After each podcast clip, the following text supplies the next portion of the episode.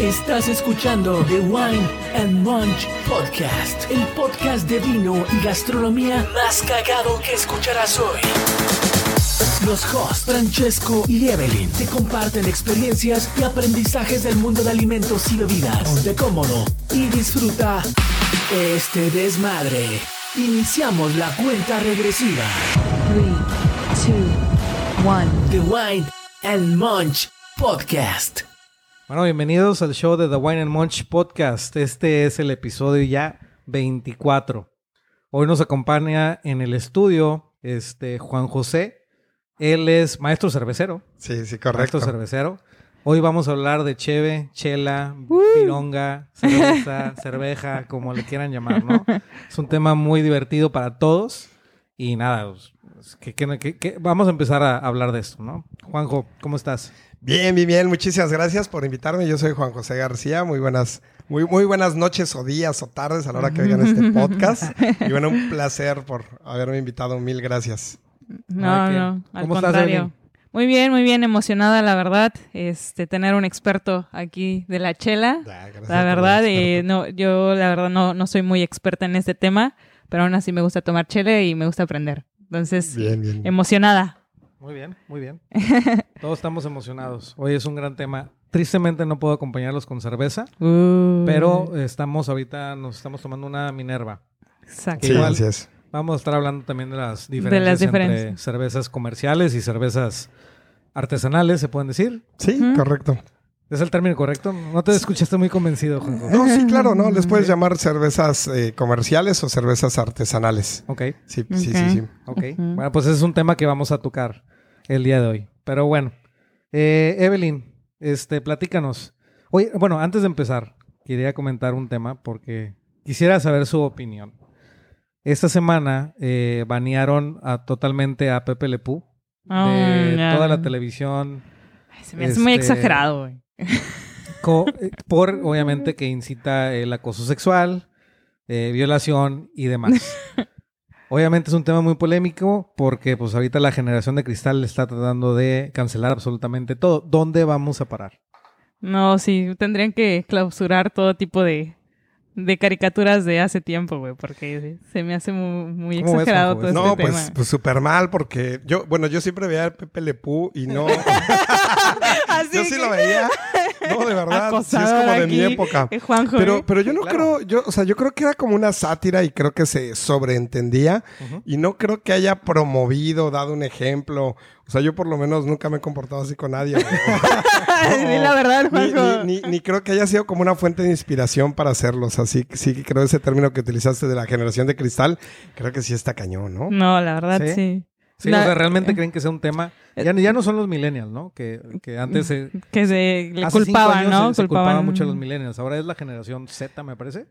Sí, pero, pero fíjate, yo tengo, yo tengo otra teoría. A ver. Yo Ok, les a ver, a ver. Yo, yo no creo que sea la gente. Yo creo, yo creo que hay ciertos líderes o ciertas personas o ciertos entes, identidades, lo que sea, que están promoviendo esto, como dices, la identidad de cristal. Ok. Porque no creo que sea realmente algo de la gente. O sea, como que le están dando una identidad. o sea, yo creo que, yo creo que hay un propósito oscuro detrás de esto Ok. y que es Mm. movido quizá por alguna institución, algún líder, algún gobernante, Ok. Ok, algún tipo de élite en el mundo. Los reptilianos, güey. Quizá. Algo así, güey, algo así, algo No, pero es que de verdad lo creo. Porque, digo, por ejemplo, yo viví Pepe Le Pew y, y- y en, Los en- Looney en- en Tunes mi y época, sí, o sea, y veía uno muchas cosas. Y creo que, que, que, bueno, también teníamos pensamiento crítico y los padres Sí. tenían pensamiento crítico y los Sí. adultos, los maestros. Antes, pues no había internet, entonces la gente hablaba más, platicaba, discutía. Y, y nunca salió así al tema como que, oye, no veas Pepe Le Pew porque, porque a lo Sí. mejor vas a edu- maleducar al niño. O sea, Ajá. nadie lo vio nunca así. Y creo que sí había como que cierta, cierto entendimiento que era una sátira y los mismos niños lo entendían. Podías Y no creo que se maleducaran. Sí, podías diferenciar entre la realidad y Sí. Claro, la caricatura. claro. Entonces, esto que ahorita está pasando de, de que dices que se está haciendo, como dices, una generación de cristal y de que todo hay que tocarlo con pincitas y que la identidad de género, de género y que, y, y que bueno, ya hay LGTBXZFRM y más, que yo ya ni sé. O sea, creo que es algo exagerado pero yo creo que hay un propósito detrás. Yo, Ok. yo, yo, lo ser, quiero dejar puede así en la ser, ¿eh? mesa y en la ser. audiencia. Yo, yo creo que todo, todo, todo lo radical es exagerado, ¿no? O sea, Sí. estoy de acuerdo. Estemos en, en- en- contra del acoso sexual, en contra de violación, Sí, en contra sí, de sí. todo eso, ¿no? A favor de la mujer. La mujer sí ha sido víctima durante muchísimos años, Sí, etcétera. ¿no? definitivamente, sí, Sí, claro. Es que yo siento que más, no ¿no? culpes a la caricatura por, por las tonterías que, Sí, que claro. hace el ser humano, ver, ¿no? No sé. Es, es como el veganismo, ¿no? Lo hemos tocado en Es- diferentes ocasiones. O sea, hay un veganismo radical que, puta, pues, da, da hueva, ¿no? Hasta Sí, los mismos... sí. ve- ah, Yo tengo amigos veganos que me dicen, "No, es que da hueva. Pero si tú defiendes tu punto, eso ya es otra cosa, ¿no? Y ya se dan a respetar, pero como que ellos mismos empiezan a, a- a ser odiados por, por su Por- por- ¿no? por el Sí, yo- mundo. Yo, creo que parte de lo que está pasando en el mundo, y yo creo que de, tal vez parte de lo que está detrás de todo esto, es como una polarización de ideas, y de puntos, como para la división de la gente. Mm, Yo creo ser. que por ahí va, yo, yo sí creo, no, no en una teoría de conspiración, pero creo que esto no es algo normal ni natural, ni que la gente diga, ay, es que acabo de ver y, y debemos de prohibirlo, o sea, no, no, sí, yo creo que, yo creo que ya la es, gente debería es estar... que es como Dragon Ball, imagínate, o sea, Dragon Mira, Ball, Pokémon, to- todo ese Yo estoy tipo de, en caricatura. Pero eh, yo hace, yo de- después de todo lo de Pepe Le Pew, vi un episodio y creo que te lo, te lo Sí, mandé, sí, sí. Evelyn. Aparte a mí me gustaba Pepe Le A mí también. A mí Pero mira, ahorita que lo, lo- lo vi con esos ojos, este mini episodio, porque eran de 10 minutos, algo así, ¿no?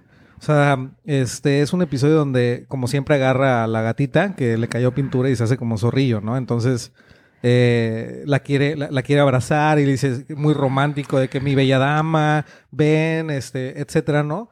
Este, se la lleva a su, escucha nada más esto, se la lleva a su cuarto, a, a su, a su casa, a un arbolito, cierra la puerta, le pone llave, se come la llave y, y se frota las manos así como que... Ya, ya, ya, ya, ya Y llegó la la gatita está en la cama, asustada, se cubre con una sábana y se ve como está temblando y muerta de miedo y se va acercando Pepe Le, Pepe Le a la cama. Entonces, eh, por un lado entiendo pues, todo el tema del movimiento cristal, pero ahora imagínate lo que te acabo de contar, ¿no? O sea, como que está cabrón, ¿no? O Pero sea, ¿sabes qué? Es que la, el, la mente de un niño... sí. Pero es que así Pero fue, es que la mente de un niño- vamos a ver Pero el no, video. o sea, yo La mente de un niño no, no funciona sí, así, sea, mira. Exactamente. Es que la, Ahí o estoy sea, de acuerdo. haz de cuenta ni, que... ni tampoco la de un adulto, o sea... No, haz de cuenta que yo la vi y dije, bueno, mira, o sea, yo fue lo vi con ojos chistoso. porque- porque- Yo veo peores sí. cosas en Sí. Netflix. Sí, Digo, yo no veo exacto, es lo que le realmente así decía. mucho Netflix, Lo mismo en pero internet. vi güey. una serie que no sé cómo se llama, porque, pues, o sea, no, no es que yo vea Netflix, es que cuando vas a casa de alguien o algo, sí, sí. y vi una serie de unos chavos que hacen fiestas y según uno anda desarrollando una app y se meten drogas y se meten en el negocio de las drogas y veo cosas que neta sí me asustan. O sea, y yo cuando era niño y, y ya más grande y adolescente, lo que sea, o, o ya adulto, nunca me asustó Pepe Lepú, ni a mis, ni a mis papás, ni a mis maestros, o sea, ni a los altos. Pero yo veo cosas en Netflix que sí me asustan, que sí Sí, digo, eso no debería estar en cañón, la tele. Exacto. O, sea, punto. o en el internet, cosas que en no el sé ni internet. qué son, o sea, Sí, que, que, sí. que, que esa droga, qué pedo, o sea, no, Definitivamente O sea, hay drogas que ya no conocemos nosotros. Sí, eso me queda claro. Pero, pero, este, Entonces hay cosas pero peores eso, por ejemplo, que borrar Pepe Le. O sea, digo, yo, yo creo que esto trae un trasfondo bien. Pero raro. muchos pueden decir que es porque ese tipo de películas, series, lo que tú hayas dicho, van dirigidos hacia un mercado mayor de 18 años y Pepe Le no. Digo, eh, yo te lo digo porque esos son puntos que, yo me metí el chisme bien porque a mí también me encantaban los Looney Tunes y Pepe Le. Este, y, y- metiéndome tanto y, rascándole, creo que dimos por alto otro tema, se puede decir, no, no, no quiero entrar en polémica, pero como racista, porque estamos hablando que Pepe le puso un zorrillo que huele feo y es francés. Bueno, pero es que es la perfecta sátira. Ah, sí, oh, eh, entiendo. Eh, es un poco como Speedy González y el mexicano. Ah, ándale, claro, ándale. o sea, Pero, pero no te dabas de cuenta de esto, güey. o Pues sea, no, porque como vuelvo a mencionar, un niño no tiene esa, esa, Esa maldad, esa, maldad, digamos. esa perspectiva, esa mente, ¿sabes? Oye, pero O sea, ta- no- también no. había una, un, cara- un carácter que se llamaba Elvira. Sí, de maltrato Ese- animal, 100%. No, no, no, no, Elvira. Elvira también era una muchacha Elvira- que todo el mundo abrazaba. abrazaba. No, no, no, no, Elvira eh, eh, amaba a los animales. Y, y los abrazaba y Y los, besaba. Y los besaba, y los y acosaba igual. los acosaba. Es que yo me acuerdo de Elvira porque yo tenía una amiga en la prepa que le decíamos Elvira, güey. Ah, sí, no me acuerdo cómo se llamaba ella, Sí. pero me acuerdo que le decíamos Elvira porque llegaba y te abrazaba y te quería besar y Sí, así todo todas. así. Era como muy cariñosa y le decíamos Elvira por eso. Sí, sí, sí. Pero entonces Elvira también Fíjate, podrá Elvira- caer en esto, en que Sí, la Elvira tengamos va- que censurar. En, en un futuro te lo aseguro que sí te voy a decir. ¿Por qué? Porque el personaje de Elvira, y yo lo estoy viendo con ojos de generación de cristal, entre comillas, ¿no? Sí. Eh, Elvira es un personaje que ama a los animales tanto que los abraza, los ahorca, pero de- el del amor que tiene, ¿no? Los estruja. Sí, sí, sí. Los animalitos ya se quieren ir, no la quieren. La quieren los dejar. Entonces Y vas a ver... chistoso. Es algo chistoso, claro. o sea, es un personaje, es un- una caricatura, pero vas a ver que va a haber algo de maltrato De animal. ma- güey. maltrato animal, sí, tal vez. O sea, Mira, ya, ya me estoy adelantando. la verdad, sí, Y así- sí y está muy hay intenso. Mira, hay un ejemplos, montón de caricaturas Bunny, muy exageradas. Exacto. Lucas, te metes a ver a, a lo que quieras, güey. y Sí, va a haber pero es que es el tema. Si tú ya lo quieres ver con esa perspectiva de Sí, hay alguna maldad en esto, un significado más en esto, pues yo creo que ya en todo, o sea, los niños también tienen sus tablets ahora, este, tienen su Sí, internet, ven sus... Ahora, ahora Sí. sí O sea, tienen acceso, pero a también todo. acceso a cosas muy parciales, o sea, lo que nos están dictando que vean o que veamos. Porque antes había como libros y, y, bueno, la gente leía más, los niños leían más, leían cuentos, etcétera. Y ahorita es nada más como el contenido que está en internet. Y, y- y ya el contenido que está en internet ya se está censurando muchísimo. O sea, YouTube ya lo están censurando cañón y se diga Facebook. En Facebook ya no puedes poner groserías. O sea, Sí, eso, sí, eso me saca. Yo tengo, yo no escribo con groserías porque soy de otra generación. pero sí, sí me las sé y sí las digo, pero no las escribo. Nosotros, nosotros- nosotros tampoco. Pero, por No, ejemplo, no yo tengo no. amigos o conocidos que les han clausurado su cuenta de Facebook 15 días Wow, porque ponen ¿en groserías. que serio? porque ponen Oye, nos X, van a censurar, güey, en este programa, no mames. No, Oye, no pero, por ejemplo, pero en cambio ves no- Netflix, por ejemplo, la serie Sí. esta que no sé cómo se llama de los muchachos, igual ahorita pregunto, y, y bueno, dicen unas palabrotas y unas cosas que digo, ay, cabrón, o sea, yo ni las diría, ¿no? y, y las están en Netflix, o sea, y también Sí, los claro. niños tienen acceso. Hay o sea, acceso, claro. No sé, yo creo que vivimos Es que en un mundo sí, complejo. Ya es Y- muy exagerado en ciertos puntos, ¿no? Sí, Es- y yo creo que los niños, la verdad, sí, pobres de ellos, porque sí están sujetos a información que a lo mejor no es valiosa y que están censurando cosas que podían ser bonitas o que creo que no tienen razón de ser, o los están polarizando, o creo que también los están enfermando a, a ver cosas malas donde no las hay, Exacto. o cosas obscuras donde no, no, no las, hay. exacto. O sea, yo creo que el momento en que tú le dices a un niño, oye, Pepe le puso mal porque mira, se llevó a la gatita y la rinconó y se tragó la llave. y, o sea, ya le estás metiendo una conciencia a un niño Sí. que no, ya, te- que no bueno, veía, sí, algo que, no veía. que no lo veía Exacto. desde esa perspectiva. Exacto, ¿no? exacto. Entonces yo creo que yo creo que esto, la Más verdad, nosotros. muy que- honestamente, creo que es con, o sea, tiene más maldad de beneficio. Estoy de acuerdo. Sí. En mi muy humilde No, totalmente. total- Yo estoy de acuerdo. Oye, después ya nos van a censurar aquí hablando de la chela y todo el pedo. Van a decir que incitamos a la gente a beber y así. No, yo siempre he dicho todo con medida, todo con medida. Oye, no, pero ya, ya. Ahora sí, a lo serio. Oye, Antes de que nos censuren. del Pepe Le Pew y, y la madre, ¿no? Pero We bueno, love Pepe Le Pew. we love, love Pepe Le Pew, definitivamente. A favor. Rest in peace 2021. Pepe Le Pew. Aparte Pues- tenía muchísimos años, ¿no? Sí, Sí. tiene más de 30 años. Yo Fíjate. Wow. ¿no? Y luego si te pones a rascarle el rato Batman, Superman, ¿no? Yo no sé, o sea... Sí, sí, sí. Superman se le veía un bulto que yo siempre quise saber cómo le hacía. O sea, no, es que puede ser causa de censura. O sea, si tú te vas a rascarle y a ver las hojas, Ah, no, lo- mira. las cosas con Algo una así. perspectiva de maldad, pues vas a censurar todo. Fíjate, este, hace poquito vi, ya ves que va a salir una nueva película de Space Jam.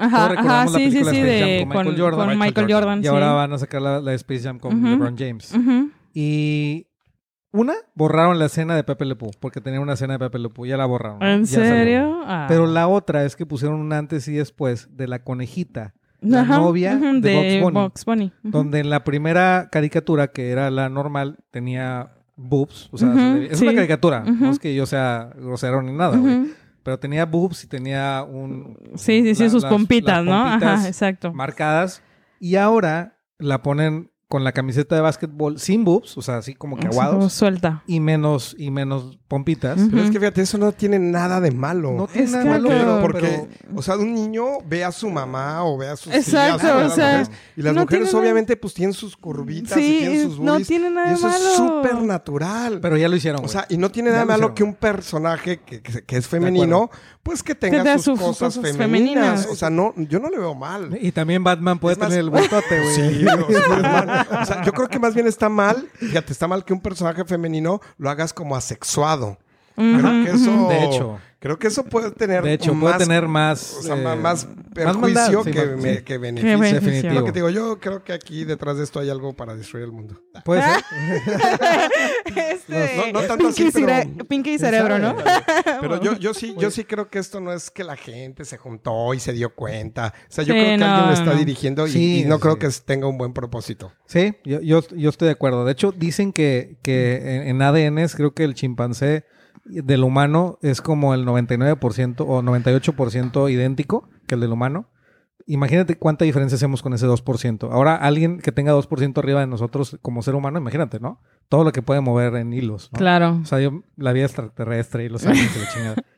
¿Quién sabe? Lo dejo ahí en la mesa. Yo, yo, Bueno, yo, creo que Yo no a sé si sean aliens, pero, pero pueden ser gente gobernante que quiere separar, que Puede quiere ser, dividir, que quiere eliminar el pensamiento crítico. O sea, Mm, digo, yo, yo soy de otra época y no había internet y Sí. la verdad es que había una educación, no te voy a decir que más o, me- o mayor o menor, porque ahorita a lo mejor tenemos acceso a muchas cosas, Ajá. pero sí había más desarrollo de pensamiento crítico. La gente pensaba más. No había la disponibilidad de información que ahora, pero pensaba más. Y ahorita los niños ven puras tonterías. Sí, Y el, el- el contenido todo está muy segmentado. sí. Y, y la- y las ideas que se le meten a los niños creo que no son las mejores. ¿no? Sí, Pero estoy bueno, de acuerdo. bueno. Evidentemente, quien baneó a Pepe Pew no sabe quién es el maestro Japosai. el maestro Japón ahí sí. de Ranma y medio. De ¿No? Ranma y ¿Nunca medio. viste Ranma y medio? Ese, No, ¿no? ni me suena, Ah, ya, que ya te yo lo soy como mostraré. de- Ya después te yo mostraré soy como una... de una- para atrás. Ah, en algún punto te voy a Son como mandar ahí. cinco años después de eso. güey, Ajá, más o menos, sí, cinco o sí, siete sí. años. Después de los caballeros del Zodiaco. Ah, no, es como que por los supercampeones, más o menos. Ah, ya, ok. Eso me suena, eso me suena. En, la, secundaria, en la prepa ya no veía. Pero bueno. bueno, vamos Yo- a hablar yo ya de la chela, a lo que venimos, señores. Ah, ok, ok. Claro que sí, teacher. A ver, a ver, eh, yo la verdad, eh, Juanjo, si nos podrías decir antes que nada, ¿qué es la cerveza? Wow. O sea, pero en, en Ahí- ahí pocas palabras, ¿eh? O sea, como más La- que nada no, sus... pues una, o una- sea- una- una definición eh, muy universal y certera, gracias, es que es que me está aquí sirviendo cerveza para la gente que no, que no puede ver. Muchas gracias por servirme. Eh, la cerveza es una bebida alcohólica elaborada a base de la infusión fermentada de los cereales. Ok. Esa es como, como, como la definición más universal, pero bueno, vamos a, vamos a analizarla un poquito para entrar así como en materia y un poquito técnica. Eh, de manera técnica, la cerveza es una bebida, bueno, eso entendemos que es algo que podemos tomar, ¿no? Es, es de cierta manera un alimento, pero es líquido. Eso creo que lo entendemos bien todo. Está elaborada a, la ba- a base de la infusión fermentada de cereales. Vamos a hablar primero cuáles son los cereales. Cualquier bebida elaborada a base de una infusión que se haya fermentado de los cereales podría considerarse una cerveza. Les voy a adelantar un poco. Por ejemplo, el sake, de origen japonés, es una cerveza. Mm. Es una cerveza por la definición. Sin embargo, no se le considera exactamente una cerveza al, al sake japonés. Técnicamente lo es, pero no se le considera porque proviene de una raíz histórica diferente. ¿Y el Que- proceso? Que, les voy a, con- a contar. El proceso es un tanto distinto. Ahorita vamos a, a ahondar en materia. Vamos a ver primero cuáles son los cereales. Eh, ¿Cuáles son los cereales? A ver, ustedes díganme nombres de cereales. No, van a Arroz, decir a ver, Choco ya, ya, Crispies, la- Fruit Loops. los, trigo. Trigo, este, el arroz, obviamente. Cebada, este, trigo, arroz. ¿Qué más? ¿Qué más? No sé. Este. mm, No. A ver, ¿con qué hacen pan? Harina. No, no, bueno, pero ¿con qué cereal? Harina, no sé. Trigo. Trigo. Ok, sí, Ajá. trigo. Ya digan trigo. es que de ahí lo Como pasamos. tres veces. Yo me hago, yo me hago con Ok, mi harina, no con se mi harina de almendra. Ok, no. la almendra no Harina, es un almendra. cereal. Lo- los cereales, los principales cereales. Bueno, vamos a definir primero qué son cereales. ¿parece? Ok. Un, un cereal es una hierba gramínea. Esa es toda la definición. Ok. O sea, es una hierba, no es, no es un árbol, no es un árbol que dé frutos, eh, no es una enredadera, nada. Es una hierba que en vez de dar flores o en vez de dar frutos, da granos. Tiene unas espigas y en las espigas se O sea, encuentran los granitos. los granos. Eso es, eso es un cereal. Eh, bueno, dentro de los cereales, pues tenemos efectivamente el, el trigo, la cebada, el maíz, el Mm. arroz, el centeno, la avena y el mijo. Güey, y el no, Pensé en la avena, pero no estaba seguro. Nos van a crucificar, cabrón. No, Sí, dijimos, no ¿no? dijimos maíz, cabrón. Maíz. güey. Sí, Maíz. Sí, sí, como no es el maíz. Ok, entonces lo- los cereales, bueno, son, eh, vamos a ponerlos en orden de importancia, de importancia en cuanto a la elaboración de cerveza. El principal cereal que se utiliza para hacer cerveza es la cebada. Después se utiliza el trigo, eso es como de manera artesanal, por así decir, como las cervezas de más calidad, aunque las cervecerías industriales utilizan muchísimo arroz y muchísimo maíz. Y bueno, también pues tenemos este, avena, centeno y tenemos el mijo y el sorgo. Entonces Ok. esta sería toda la gama de cereales. Alrededor del mundo existen pues diversas cervezas que se hacen con estos cereales. Por ejemplo, en. América, en, en América pues tenemos el, el maíz y la ¿Y si se tenemos de cerveza? maíz, o sea, claro. de maíz, tal cual. En México tenemos, por ejemplo, el tejuino o el tesguino. Mm, ya, Ujú. sí, sí, sí. En la parte andina, digamos, entre lo que fuera Perú, quizá parte de Colombia, quizá Venezuela, tenemos la chicha, ¿sí? Ok. La, la- la chicha, que es una bebida típica de maíz. eh, y bueno, hay, hay diversos tipos de, de chicha. De hecho, por ejemplo, en Venezuela hay unas chichas que no son alcohólicas. Mm. Es, es una bebida que se hace maíz, pero no es alcohólica. Pero tenemos la, la chicha que sí es alcohólica, que es más típica como el área de Perú, pero se extiende a varios países. Y la chicha tradicional antigua se elaboraba de la siguiente manera. Eh, se cocía el maíz y se le ponía, se, se ponía en una mesa varias mujeres y con varias jarras, con dos jarras cada, mu- cada una de las mujeres. Y entonces en una tenía el maíz y entonces lo masticaban. Lo masticaban y lo escupían en la siguiente jarra. Y ya con ese maíz que habían ellas masticado, Mm. se hacía una infusión, se ponía a fermentar y ya era, el- y ya era el, la bebida. la bebida. Sí. La bebida alcohólica. Actualmente, bueno, ya la chicha normalmente no se hace así, se hace con un, un- otro proceso, también se cuece y se fermenta, pero no se mastica. Pero bueno, eso es como, como una raíz, ¿no? Claro. Y sí, sí hay cervezas de maíz. En México pues está el tejuino o el tesguino, que se le llama, que son muy típicos. Y, y bueno, en África también hay cervezas de maíz y hay cervezas de otros cereales. Incluso en África puedes encontrar cervezas de sorgo. Hay cientos de cervezas en África, así como hay cientos de tribus de, de cervezas, pero que no se consideran o no se conocen mucho como cervezas porque pues vienen de otra raíz paralela. La bueno, quedamos que entonces la cerveza era una bebida elaborada a base de una infusión fermentada de cereales. Entonces ya sabemos que es una bebida y ya sabemos cuáles son los cereales. ¿Qué es una infusión? Una infusión es similar a hacer un té. Bueno, un té es remojar en agua caliente, pues la planta del té. Pero bueno, si haces, si no usas la planta del té y utilizas frutas o alguna otra hierba, eh, por ejemplo, como en México que utilizamos las flores de manzanilla, pues es una infusión, ¿no? Una infusión de moras, una infusión de manzanilla, una infusión de, de- de limón, por ejemplo, ¿no? Le decimos decir un té de limón o un té de manzanilla, pero en realidad es una infusión. Entonces es remojar en agua caliente eh, algo. Entonces, en, en el caso de la cerveza, vamos a remojar en agua caliente los cereales. cereal. Pudiera ser la cebada, más adelante les voy a ir explicando cómo, o cualquier otro cereal o una combinación de ellos. Y la otra parte de la definición es que es una bebida fermentada. Fer- eh, esta parte es bien interesante. ¿A ustedes qué les suena fermentado? ¿A qué te suena así? Ay, se fermentó. Pues que como que se coció. O sea que se empezó a Tiene cocer, este, empezó a salir fermentada. La levadura. levadura empezó a comer Exacto. azúcar y... Empezó a salir Bueno, el, alcoholito. Esa, es la parte técnica. Técnica. Pero mucha gente le suena que se fermentó como que a, se- a que se echó a perder. Ok. ¿no? Ah, ya. A lo mejor mucha parte de la audiencia que nos escucha, fermentado, así por ejemplo cuando tu abuelita te dice, ya no te comas los frijoles porque se fermentaron. Ajá. o sea, Ah, ya, ok. escuchado, ¿no? Ajá, Ok, sí. ajá. O sea, es como que se echó a perder. Entonces, la fermentación efectivamente es una descomposición, una descomposición que puede ser bacteriana o por hongos. Y, y bueno, es un mecanismo bien interesante. Esta descomposición no necesariamente va a ser algo negativo, puede ser algo muy benéfico y positivo. De hecho, la humanidad ha venido eh, alimentándose de, de ciertas comidas que las fermenta, comidas y bebidas. Por ejemplo, les voy a dar un ejemplo. La leche para que conservarla, porque bueno, la leche es, es muy nutritiva, tiene, Sí, tiene es cierto. azúcares, tiene un azúcar que se llama lactosa, entonces es como muy apetecible para diferentes bacterias y estas bacterias, pues al crecer en la leche y alimentarse de ella, pueden generar subproductos, ujú. y cosas que saben mal, que dan mal sabor, que incluso te pudieran enfermar y entonces la leche se fermenta o se echa a perder. ¿no? Ok, de hecho, justo, bueno, eh, recuerdo que antes eh, mi tía tenía vacas y este y la leche de la vaca sí o sí la teníamos que hervir. Sí, claro. Entonces, porque se echa a perder. exacto, exacto, Exacto. o sea, es saliendo de la vaca la mandaba a hervir. Ok.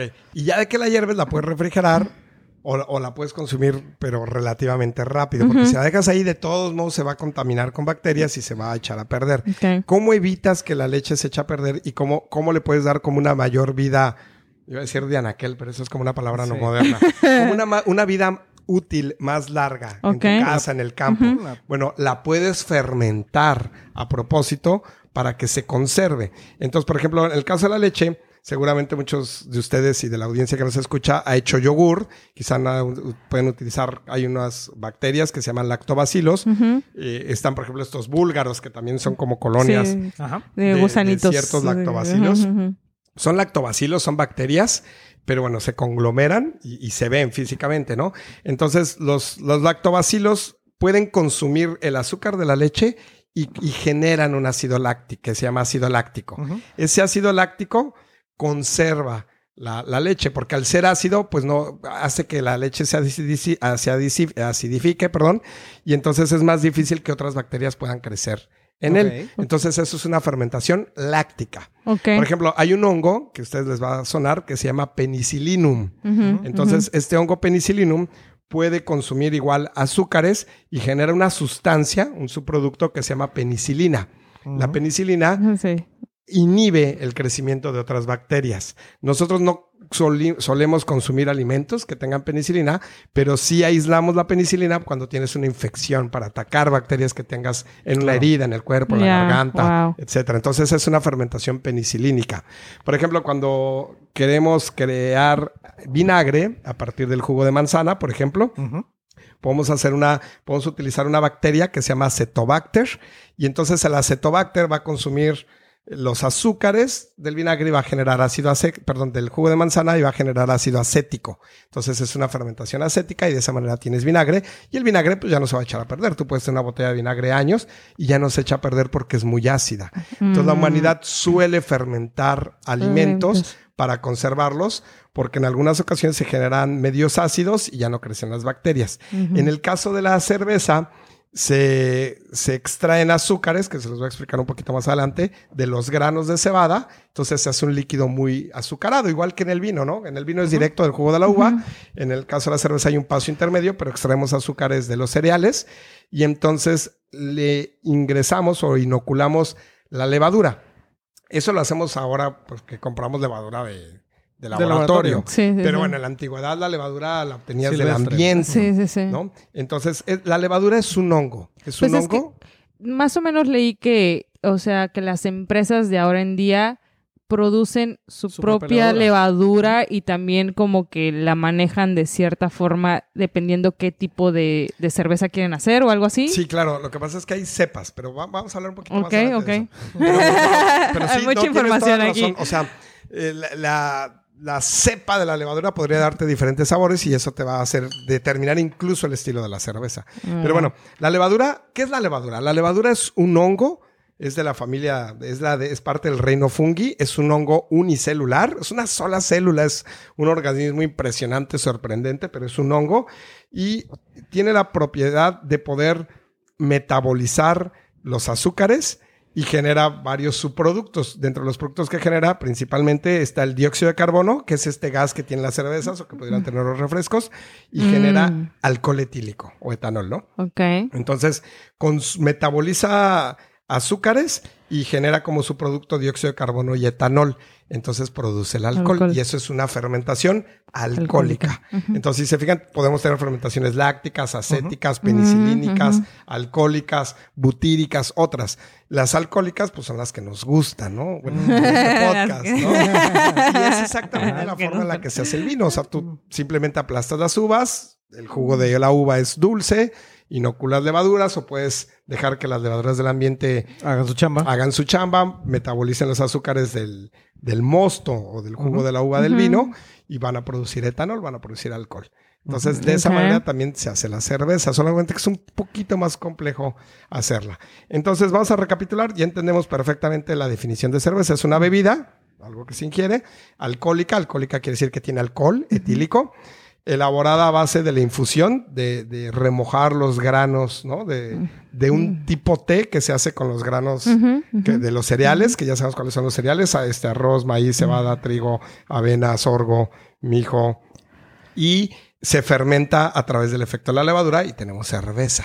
Wow. Entonces eso es una cerveza. Oye, y ahora, ¿qué pasa con el famoso lúpulo? Lú- Sí. lúpulo, El- lúpulo. Sí, el lúpulo. El, el lúpulo, bueno, eh, vamos a ver, vamos a ver ahora los ingredientes. de la Ok, cerveza, ok. ¿no? La cerveza tiene cuatro principales ingredientes, o tres, como lo quieran ver. El principal ingrediente en volumen es el agua. Ok. Ok. Mucha gente va a decir, ah, es que el agua en la cerveza es muy importante. Y bueno, sí lo es porque el agua, el agua nunca la encontramos o difícilmente la encontramos de manera pura, ¿no? Ok. En la naturaleza. De hecho, el agua que consumimos, aunque sea filtrada o Tiene purificada, minerales. Sí. tiene minerales, claro, tiene minerales. Entonces, los minerales le van a dar un cierto perfil distinto al agua que puede sentirse ligeramente, en un poco se puede sentir en la Diferente, ¿no? cerveza. O sea, puede cambiar el perfil de sabor de Sí, cualquier O ligeramente. sea, es, lo- lo puede es cambiar. como nos pasa eh, a nosotros, ¿no? Compramos diferentes tipos de garrafones de p- diferentes marcas Y de repente es el diferente, ¿no? exacto. diferente manera. Exacto. Porque puede tener más carbonato de calcio, más sulfato de magnesio, puede tener diferentes minerales y eso te va a dar un poquito, un, un perfil. Entonces, el agua es el principal ingrediente junto con los minerales que tenga, o sea, el perfil de agua, es el principal ingrediente en cuanto a volumen, porque una cerveza va a estar conformada por, por ahí del 95% de agua, entre el 90 y el 95%, ¿no? Entonces, Ok. ese es el principal ingrediente. El segundo ingrediente son los, los cereales. En cerveza artesanal, digamos, no debería, ahorita, ahorita discutimos ese nombre de artesanal. Ujú. Pero bueno, en cerveza artesanal típicamente usamos solo cebada o a veces usamos adjuntos. Cualquier cosa que no sea cebada se llama un adjunto. Ok. Eh, adjuntos podría ser trigo. Se usa Mm, trigo. Por ejemplo, hay estilos de cerveza que llevan trigo. Por ejemplo, en Alemania, en el sur de Alemania, en la región de Baviera, de manera histórica, ya desde hace más de 500 años, se han venido desarrollando cervezas que se llaman Weizen o Weissbier. Weiss es trigo en alemán. Entonces, son cervezas que tienen Blancas. Trigo, ¿no? Mitad cebada, mitad trigo, ¿no? Y tiene un sabor muy interesante. También en Delicioso. Bélgica, sí. en eso. Bélgica y en otros lugares hay cervezas que se llaman wheat beer. Wheat es- no es de trigo, sino es wheat, es como blanco, cervezas blancas. Y también, bueno, son muy típicas. Y en Estados Unidos ellos inventaron como el American wheat. Ahí sí el Ah, wheat es de trigo y también se usa trigo. Pero se usa un poco el trigo.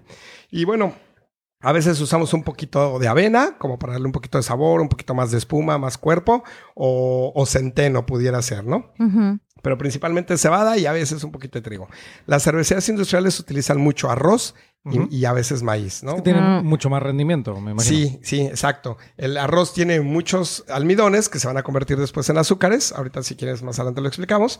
Y, y entonces puedes hacer una cerveza con más alcohol. Puedes obtener más alcohol de una forma más barata. O sea, por eso Ah, es que ya, usan arroz y usan maíz. Ok. Ajá, Por eso es que sí, la sí. gente que elabora cerveza artesanal dice que las cervezas industriales son de baja calidad. Y es que no es, o sea, son perfiles diferentes, son productos diferentes, son productos más diluidos, digamos, ¿no? Ah, Más ok. elaborados pues para Que- que- consumo Sí, más más- masivo. más- masivos, que ¿no? Menos, Los- menos calidad también. O sea, Es que no sé, depende cómo definas la calidad, ¿no? O sea, pero, pero, Claro. pero bueno, pudiera ser a lo mejor menos. por ejemplo, por ejemplo, en el vino, este, yo te puedo decir que, que, que es ya más mi expertise.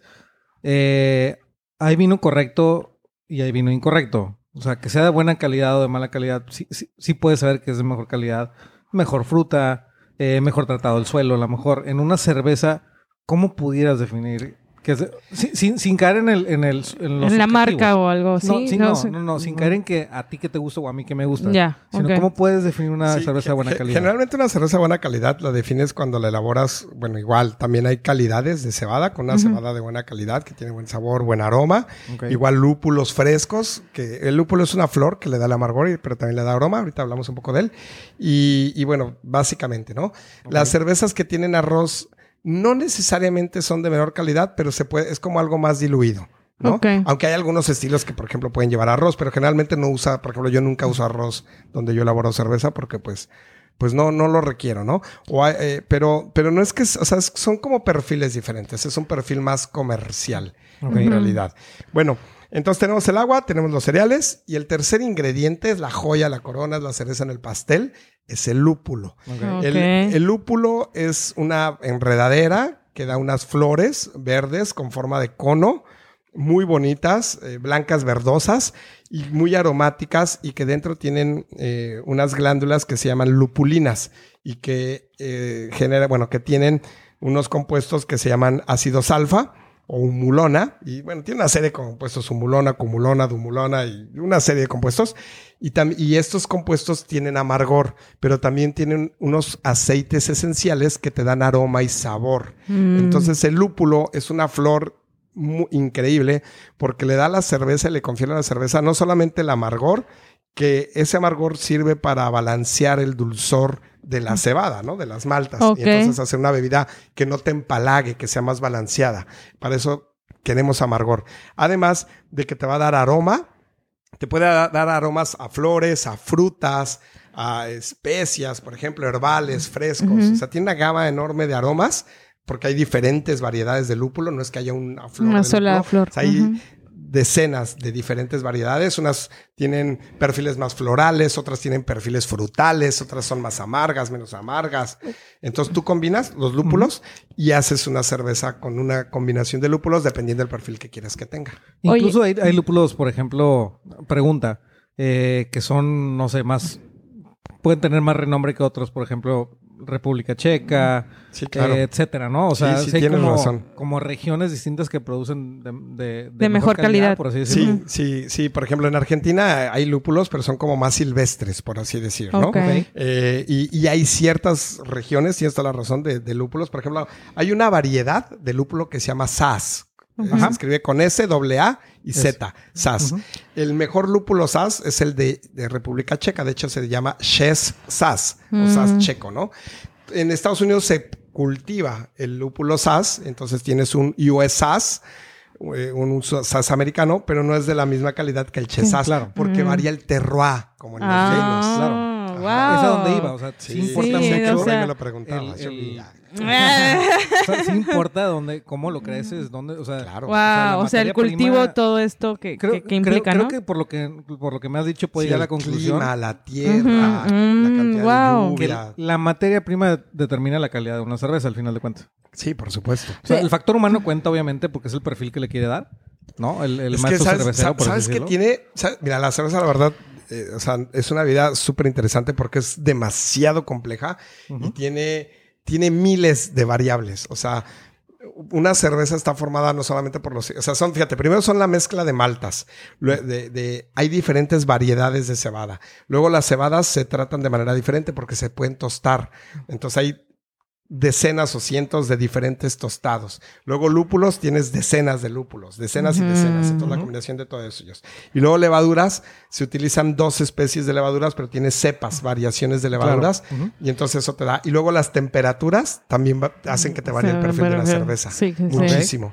O sea, de las dos, de los y dos el perfil de agua, Sí. o sea, es muy el Es tiempo. complejo. aparte, igual que en el vino, el tiempo hace que la cerveza evolucione diferente. Entonces, cuando tú ves una cerveza hay tanto significado detrás, Sí. Pero no cuando vives una, bebes una corona, una sol. O sea, por eso, o sea, No soy yo lo diga, pero yo no soy así como tan, eh. yo no como que yo no odio a las cervezas comerciales, pero muchos artesanales sí, porque creen que es un producto como como de baja Fácil, calidad, así de- de- de Es rápido. como- sería el equivalente como a la comida rápida, ¿no? Quizá. Sí, ya, ok, ok. A, a diferencia de a lo mejor un platillo que haces así. Sí, más elaborado. Imagínate un salmón de Noruega que, que condimentas con sal del Himalaya y pimientas de la India. Ok, ok. ¿Sí me entiendes? Algo así es una cerveza artesanal, a diferencia de una hamburguesa O McDonald's. sea, o sea, yo creo. Shit. Bueno, hay de hamburguesa, hamburguesa. Ah, sí, ya, ya le tocaste su tema ahí. Es mi guilty pleasure, muy cabrón, la, hamburgueta, la hamburguesita, güey. Pero, pero entendemos que es como eh, para cada ocasión. O sea, Sí, o también. sea, hay una ocasión para la cerveza comercial, Comercial. hay sí. ocasiones para cervezas. Quiero entender, ¿no? O sea, No, que- y es que también me imagino que el precio, ¿no? O sea, Sí, también no, Sí, no, Pero no, bueno, no mira, fue- ahora, bueno, a ver, va- va- va- vamos. Entonces tenemos vamos. los ingredientes. Es la el agua, la cebada, o sea, El el, agua, los cereales, podría ser la Ujú. cebada, el lúpulo, que, que decía yo que el lúpulo es la, la- la joya de la corona porque le da como un perfil muy diferente de sabor y aroma dependiendo de los lúpulos que escojas. Oye, ¿y qué hay de cierto que de los lúpulos, este, quien lo, más bien, quien lo descubrieron fueron los monjes? ¿Es cierto? ¿Eso o es un mito? Bueno, en, en la antigüedad, hace más de 500 años, que no, o sea, es reciente en realidad porque. Bueno, ya no dijimos de la historia de la cerveza, que también es interesante, pero solo ahorita por referencia. Eh, la se cree que la cerveza antecede a las primeras civilizaciones. Wow. Se cree. Bueno, hay vestigios, ¿no? O sea, es más antigua. O sea, cre- Sí. se cree Más que el hombre que el vino. primitivo, Pues es que más bien, más bien se refiere como a las. O sea, ¿quieren que les cuente la historia? Eh, un poquito, un poquito, porque Sí. no. Sí, yo sé que es muy larga, pero Sí, vale sí, la sí. pena. O sea, bueno, pero ay, la- ¿De no dónde tenemos- surgió? ¿De dónde somos No siempre tenemos a Juanjo aquí. hay que Exacto. no. Bueno, hay, hay muchas historias. De hecho, hasta está la, la versión de que los extraterrestres. La no, cerveza. de- Sí, también, existe, ya ves, todo implica los extraterrestres. Sí, yo creo que deberías de hacer un capítulo de ¿Sabes extraterrestres. qué? Yo creo que va por ahí todo, güey. Yo creo que Yo creo que esa es Ya. la solución a todo. son los, rep- yo- yo- son los reptilianos. güey.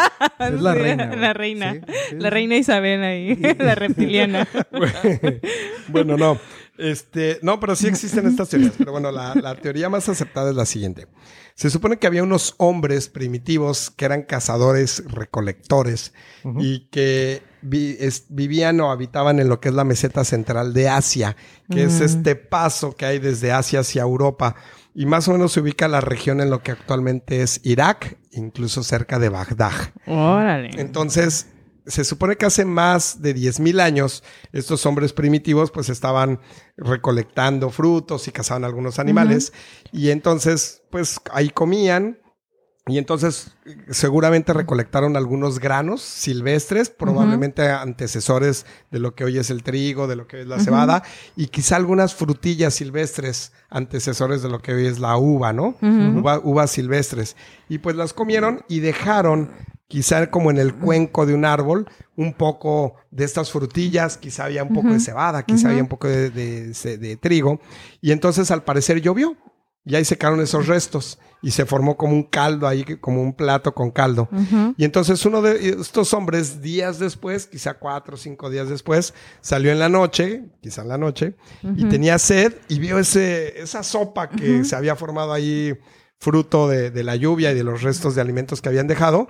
Y pues como no tenía mucha educación sobre medidas de higiene y sanitarias, la bebió. Y cuando la bebió, ocurrió la magia. Sí, Sí, claro. sí, sí, claro, güey. Y entonces, entonces le llamó a su amigo, ¿no? Con gruñidos, ¿no? Quizá. Quizá todavía no tenían un lenguaje evolucionado.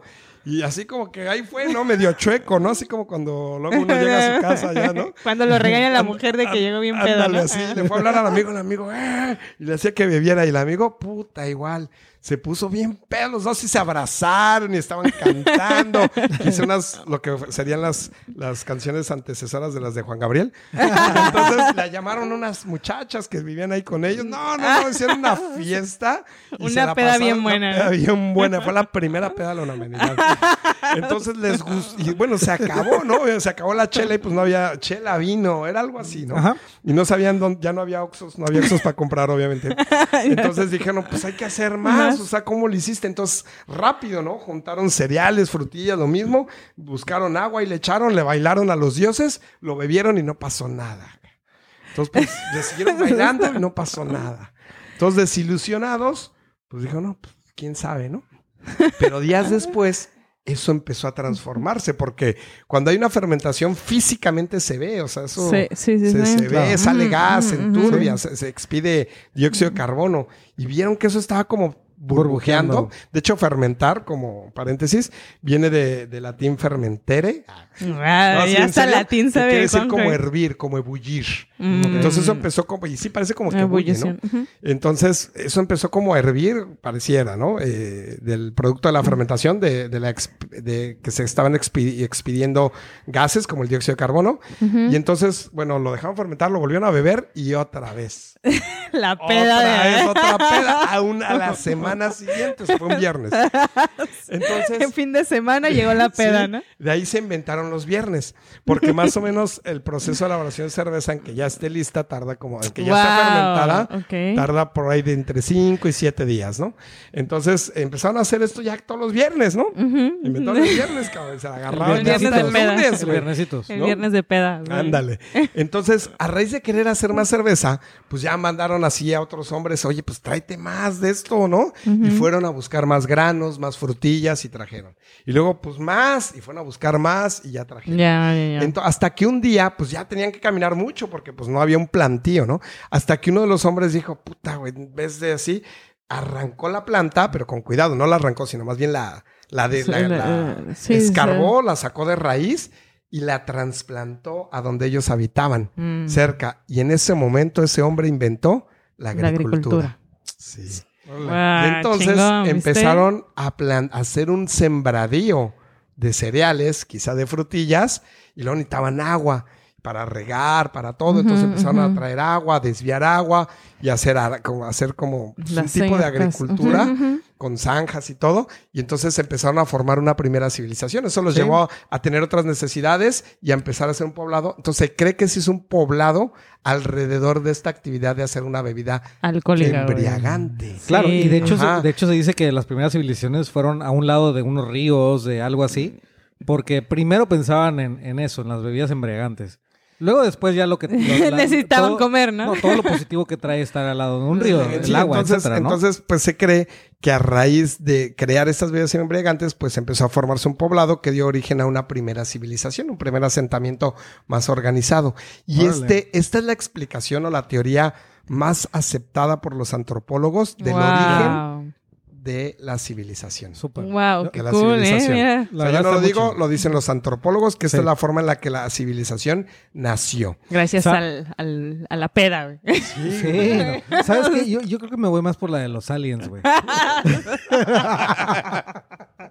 No sé, como que mi mente quiere creer eso, güey. Quiere a fuerzas. que- Pero pues, está chido, está con madre. No, la neta está, muy ¿no? Es interesante, está chingona, güey. No, obviamente la estoy neta. jugando, no chingues, güey, o sea, sí. No, pero... pues también, también existen esas teorías y, y no son Sí. descabelladas. Sí, sí lo había lo que pasa, escuchado. Lo que pasa es que, bueno, eh, ya después hay, hay tablas en Ajá. las que se han encontrado recetas de cerveza y la descripción de los procedimientos, Ok. pero también hay pinturas rupestres, esto es en serio, Mm. donde hay unos parecidos aliens que Ajá. les dan, Sí, sí, les dan como ¿No crees, ¿No crees que haya sido la peda que como que de repente ser, ahí esa se, la imaginaban Igual no- estos... Igual no estos- solamente encontraron cómo hacer bebidas alcohólicas, a lo mejor encontraron por ahí otras hierbas. Honguitos, También, unos sí, claro. unas hierbitas. Y pues ¿Quién imagínate, sabe, güey? se cruzaron. Oye, eso nunca lo había Sí, pensado. o sea. Se les cruzó la peda, güey. Sí, pues sí, de seguro ya ahí Claro. eran sus cuates y ellos ya los veían ahí como que medios zombies ahí. Como este, con el filtro de. Instagram del alien, güey. Así los veían, güey. Exacto. sí. No, bueno. No, ¿Ya, bueno. ves, ya ves? Ya, ya descubrimos la realidad de la, de la, Oye, de la teoría de entonces, ter- recapitulando un poquito, ingredientes principales de Ah, la sí. cerveza. Ah, de veras, Sí, güey, ¿verdad? nos fuimos a- Ah, sí, de veras. En la clase, sería a ver, seguimos agua, con la clase. Levadura, lúpulo. Sí, ¿Y? levadura todavía no digo, pero oh, sí. shit. Ah, ya, ya, Ya ya la Soy estructurado acá en mi ingrediente. Sí, sí, es que, es que no, está tan, Sí, tan es, chido el es tema el agua, que- es eh, los cereales, Ajá. Que ahorita voy a hablar un poquito más de ellos. Es el lúpulo, que es, es, es- bueno, el lúpulo les estaba yo diciendo, La porque me magia. decía Evelyn. No, no la magia, pero es como la, la cereza al pastel porque es redondea mucho la cerveza. Hace aproximadamente más, bueno, antes de hace 500 años, porque les decía, la, la cerveza es muy antigua, la gente hacía una mezcla de hierbas. Ok. Y tienes razón.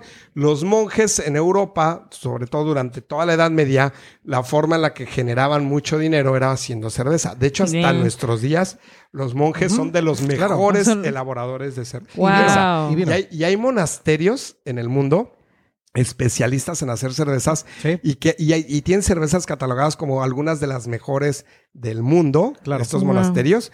Y, y bueno, el monasterio se, se, se mantiene y aparte permite generar dinero para hacer donaciones para caridad y otras Mm. cosas de solo producir cerveza. Claro. Ejemplo, bien tenemos- pedotes los, los monjes, es que, entonces. Juanjo, yo te ¿eh? quería preguntar Vesteflaren, algo. por ejemplo, que es una, una cerveza Vesteflaren 12, es la más famosa, pero Vesteflaren es de las más famosas. De- tenemos, bueno, tenemos muchos monasterios, Maretsu, tenemos, por ejemplo, hay, hay una dentro de, de la serie de los monasterios, principalmente en Bélgica, Holanda, esa zona del mundo, hay una orden de monjes trapenses, ¿no? De la orden de los monjes trapenses que hacen cerveza. Pero para que tú hagas cerveza, bueno, obviamente tienes que ser de la orden trapense, ujú. Pero además de ser de los monjes trapenses, tienes que tener la certificación de que haces la cerveza con el proceso antiguo. Entonces, las Ya. cervezas trapenses son extraordinarias. Eh, había como 8 o 10 cervecerías trapenses en el mundo. Ahorita creo que hay como 12 o 13. Una está en Estados Unidos y el resto está como en Europa. Entre Bélgica y Holanda, pero bueno, son cervezas de altísima calidad, ¿no? Y de hecho, por ejemplo, en, por ejemplo, en Vesteflaren tú no puedes comprar la cerveza así en un súper algo. O sea, tienes que ir al monasterio. Wow, wow, hay una lista de espera y Wow. solamente te venden una caja. Y son, son caras, tampoco carísimas, pero son cajas y caras y te, y te las venden como es una edición muy limitada, ¿no? De hecho, Mm. hay un mercado negro, en serio, ¿eh? Hay un mercado negro de Vesteflaren, por ¿Qué ejemplo. hacen piratas? Me imagino. No, no piratas, un mercado negro de que las compran en el monasterio y, Y las revenden. Claro, a sí. precios carísimos, las Sí. subastan y todo, Sí, no, no, porque son como de super ul- Ah, edición sí, ultra sí, limitada. Claro. Wow. Entonces, bueno, hay Chimay, por ejemplo, es otro monasterio, este, también muy interesante. Hay, hay, hay muchas. La Trapé, por ejemplo, es uno de los monasterios como más comerciales que tienen denominación trapista. Ellos sí exportan incluso. Pero hay algo, o sea, hay, hay, hay los monjes y la verdad es que han hecho grandes cervezas. Sí. Y, y mucho de la historia actual de la cerveza se desarrolló por los monjes. También, no solamente en Bélgica, Holanda, también, por ejemplo, en Alemania. En Alemania tenemos cervezas que empezaron a hacer los monjes. Por ejemplo, los monjes paulinos estaban, iban caminando buscando un lugar donde establecerse y encontraron una colina en, en Alemania, más o menos como centro-norte de Alemania. Y se establecieron ahí, pusieron su monasterio en la colina. Y Mm. entonces empezaron a hacer cerveza y venderla, porque pues, de eso se mantenían. Y entonces la gente decía, ay, vamos con los monjes a comprar chela. Claro. Así decían, en alemán, ¿no? la traducción, esa es la traducción. La traducción. Monchen Ah, o sea, por ahí va. ¿no? Ahí va, ahí va. Entonces decían, vamos a comprar con los monjes, vamos con los monjes. Y entonces con el tiempo la gente empezó a decir, vamos a la ciudad de los monjes. Y vamos a la ciudad de los monjes a comprar chela. Y esta, a la fecha, esa ciudad se llama la ciudad de los monjes, se llama Múnich, Alemania. Mm, Tómala. Múnich, Múnich o Tómala. Múnich quiere decir la ciudad de los monjes. Órale. Súper. Wow. Monch o Oye, mon o Ajá, monk, monje, es monje. Entonces, Monich. A lo mejor hasta Monchi viene de eso. Oye, Sí, habla muy bien alemán, ¿eh? Habla muy bien alemán no, acá. claro. No, ¿sabes qué? No, es que sabes que te iba a comentar. Yo creo que en algún punto se entrecruzan la historia de la, de la cerveza y el vino. Claro. Porque también en el vino, por ejemplo, eh, y no voy, a, no voy a hablar mucho del tema, pero los únicos eh, que podían leer el latín eran los monjes. Entonces, de todas las civilizaciones, cuando fue el Imperio Romano que se expandió la vid por, por todo eh, Europa, los únicos que, cuando cae el Imperio Romano, los monjes son quienes pueden leer eso. Entonces, ocupan los viñedos más importantes de la Borgoña, de, de, de todo Francia, de, de Bordeaux, etcétera. Pero en algún punto se entrecruzan divide, y ¿no? se va hacia Europa, a lo mejor un poquito más al norte, Alemania al norte, República Checa y demás, y ahí es donde se hace la cerveza más que el vino. Ujú. O sea, como que en algún punto de, de- de la historia Sí, claro, se ¿no? entrecruzan. Es que es apasionante, la verdad, Sí, todos, estos temas. Y bueno, por ejemplo, los monjes ahí en Múnich, en, en Múnich, Alemania, hicieron este, la cervecería Paulaner, los monjes paulinos, la cervecería de, de- de- de- que adoran a la Virgen Paula. Y bueno, Paulaner actualmente es una de las cervecerías más grandes del mundo, ¿no? Así más famosas, obviamente super exportan y todo. Y alrededor de los monjes, pues se creó la Se crea ciudad todo en esto. realidad. Y después, eh, bueno, el, el príncipe, el príncipe de Múnich se casó con una extranjera que, de- que se llama Teresa de Sajonia. De Sajonia se casaron y bueno, hicieron este, una boda donde Mm. invitaron a todo el pueblo. Y bueno, los monjes también pues dieron, pusieron chela y la fiesta duró como dos semanas. Wow. Y esto lo hicieron, sí, y esto lo hicieron en octubre. Ajá, y de ahí nace la fiesta, las fiestas de octubre, que es el Oktoberfest, Fest. que ahora actualmente, bueno, es la fiesta más grande en torno a la cerveza. O sea, La se olvidaron más de la boda, pero le siguieron a la, Sí, a bueno, la fiesta de... fue ahí como nace el 15 años Oktoberfest. Sí, sí, después. sí, así es. Y, y fíjate, es bien curioso porque de ahí nace el Oktoberfest, de, de celebrar esta boda, que fue un fiestón, un pachangón. Y al año siguiente, bueno, lo volvieron a celebrar, pero como, no recuerdo exactamente, como 15 años después, 20 años quizá, alguien este, dio, consiguió una licencia para vender cerveza. Y de ahí cada año se hizo tradición hacer cerveza. Cerveza. Y después empezaron a hacer estas grandes carpas. Y actualmente está súper regulado. El alcalde de la ciudad, el presidente municipal, el alcalde es el que inaugura el Oktoberfest, rompe un... Hay un barril que tiene así como su, su tapón y lo rompe con un mazo y se inaugura el Oktoberfest. y, bueno, Qué chingón, güey. y solamente hay seis cervecerías actualmente que están autorizadas para vender cerveza en el Oktoberfest. Oye, Pues yo las creo seis que- cervecerías principales de Múnich, ¿no? Yo creo que de vacaciones voy a ir allá, ¿eh? Pues Sí, que acabe esta situación. Nos vamos allá al Cuatro Oktoberfest, o cinco. ¿verdad? Sí. Oye, hay, Sí. hay una, ahorita que hablas todo eso de, de Alemania y de, de Múnich, etcétera, hay una ley alemana eh, para la producción de Mm. cerveza. Ujú. Eh, platícanos un poquito. Es, eh, qué, qué bueno que lo mencionas porque tiene que ver con la parte del lúpulo. Entonces, antes mm, se hacía una mezcla de diferentes hierbas para balancear el dulzor de la cerveza. Esto es una traducción antiquísima, porque de hecho, por ejemplo, se tienen registros que desde el antiguo Egipto, antes de que construyeran las pirámides, y que los extraterrestres ayudaran a construirlas. este, no, eh, la cerveza se combinaba con diferentes hierbas. De hecho, en el antiguo Egipto había cerveza que incluso tenía propiedades medicinales por las hierbas que se le ponía. Durante la Edad Media, eh, no solo los monjes hacían cerveza, también muchas otras familias hacían cerveza y se hacía esta mezcla de hierbas. En ocasiones la mezcla tenía un poco de lúpulo. Pero bueno, es el 1516 cuando el, en español Guillermo IV de Baviera eh, dictamina lo que se llama la ley de pureza alemana, que es como la primera ley de alimentos, de regulación de alimentos como en el mundo, Mm. 1516. Entonces él tenía el monopolio de los campos de cebada y de lúpulo. Entonces, en ese momento, la- o sea, se ponía lúpulo, pero no era como un ingrediente forzoso. A veces lo tenía, a veces no lo tenía, a veces lo tenía en pequeñas cantidades. Entonces, él dictamina que la cerveza solamente se puede hacer con tres ingredientes: con agua, con cebada y con, con lúpulo. Y entonces, eso es solo en Alemania, bueno, era solo en la región de Baviera, pero eso es como que se empieza a extender muchísimo hacia otros lugares del mundo. Los belgas nunca lo respetaron, porque de hecho los belgas son muy buenos para hacer cerveza. Mm, Ajá, y ellos sí le ponen Son hierbas, belgas. son bien Ok. belgas. Bien Pero belgas. Son otros estilos de cerveza bien Belgas para que no nos pero se- censuren. Se, extiende mucho por Europa esta ley de pureza alemana y de hecho hasta nuestros días como que sigue pesando en la Sí, gente que sí, hace sí. cerveza y mucha gente solamente le intenta respetar utilizando únicamente agua, cebada y lúpulo para hacer la cerveza.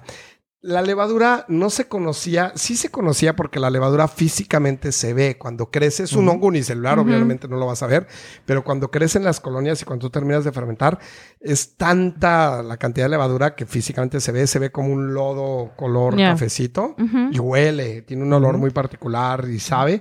Entonces, se sabía que esa levadura se sembraba de un lote a otro para producir cerveza, ¿no? Se le llamaba, se le llamaba, tenía una palabra especial para denominarse, pero no se sabía cuáles eran sus procesos con los que funcionaba, hasta que Luis Pasteur estudia y los Y los es- describe. Pero ya había otros científicos que habían intentado describir los procesos de la levadura.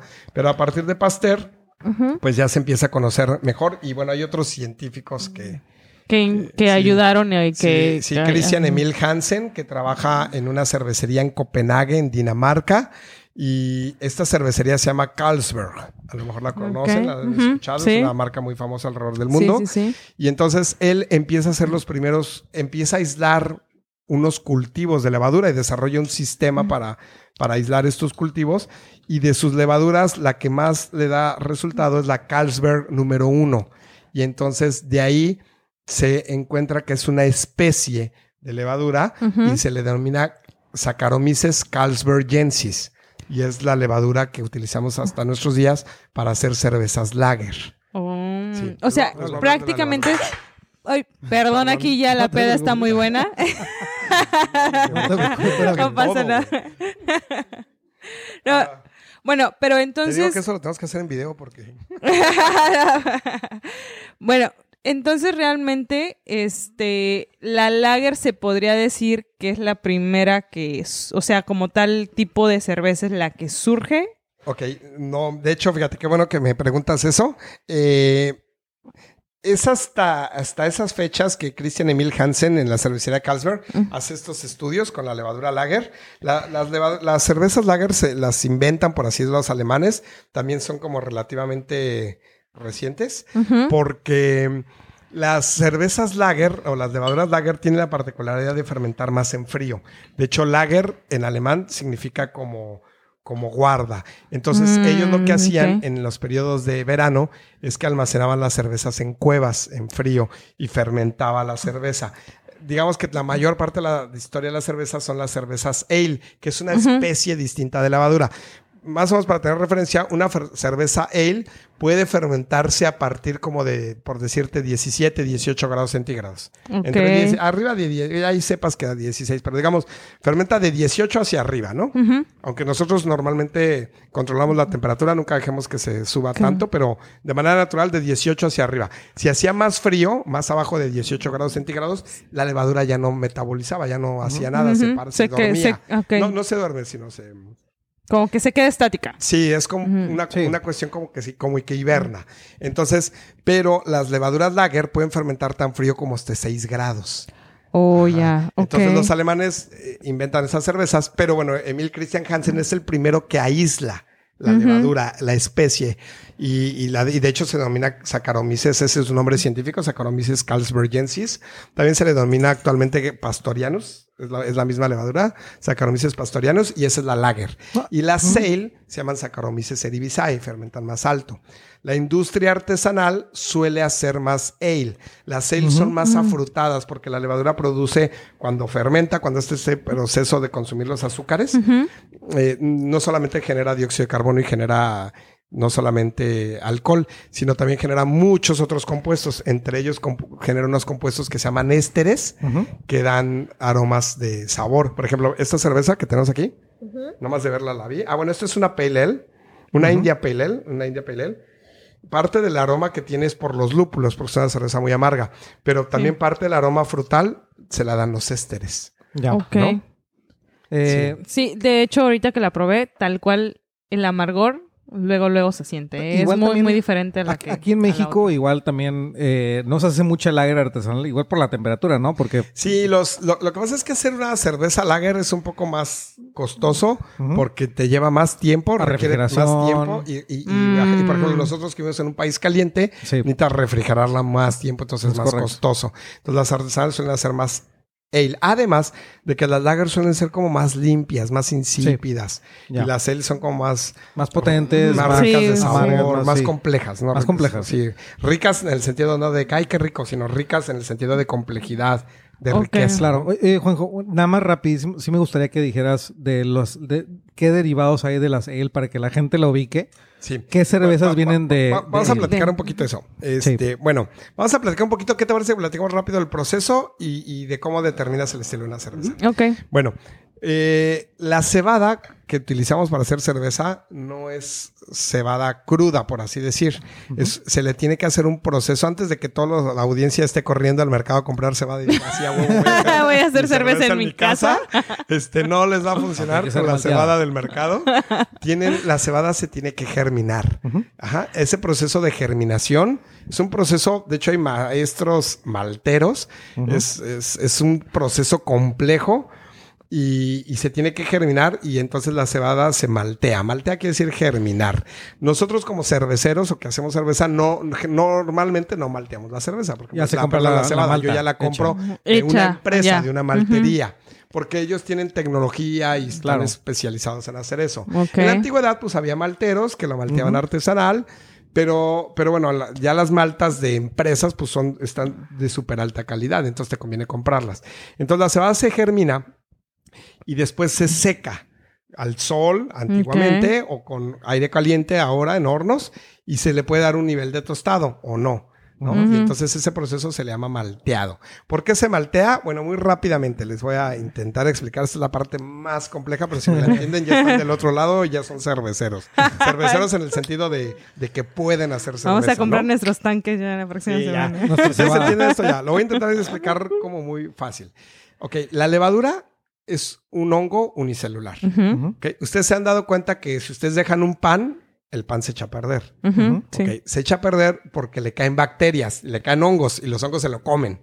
Pero se han dado cuenta que el arroz que tienen en su casa no se echa a perder. Se han dado cuenta que el maíz no se echa a perder. Si ustedes tuvieran cebada malteada o sin maltear, no se echaría a perder. ¿Por qué? ¿Por qué crees que no se echa a perder el arroz? Ah, ahí está la Ni idea. ¿eh? Ni idea. Por los extraterrestres acá. Yo creo que sí. Güey. Francesco está pensando en los extraterrestres. ya ¿eh? como cara de que Sí, Sí, de por los reptilianos, sí. a huevo, güey. Reptilianos Yo- yo- aquí haz de tienen cuenta, imagínate a mí, güey, una nubecita aquí. el Y reptil. que, y que la reina Isabel, güey. La reina Isabel. Reptiliana. Yo creo No. que ella, ella estuvo en la peda, en la primera peda que. Con Chabelo, güey. Ah, Y sí. ya no podemos decir cepillín, güey. Ah. Un minuto, un minuto de silencio en el podcast. Listo. Bueno, a ver, No, bueno. seguimos, seguimos. Miren, lo, lo que pasa es que ahí les va. La- los cereales no se echan a perder porque las bacterias no pueden comer sus nutrientes. ¿Por qué? Porque los cereales, por ejemplo, no tienen azúcar, pero tienen un- una molécula que se llama almidón. Yo sé que le suena el, le suena el almidón porque todos en la primaria hicieron su Mm. resistol de almidón. Eso es el almidón.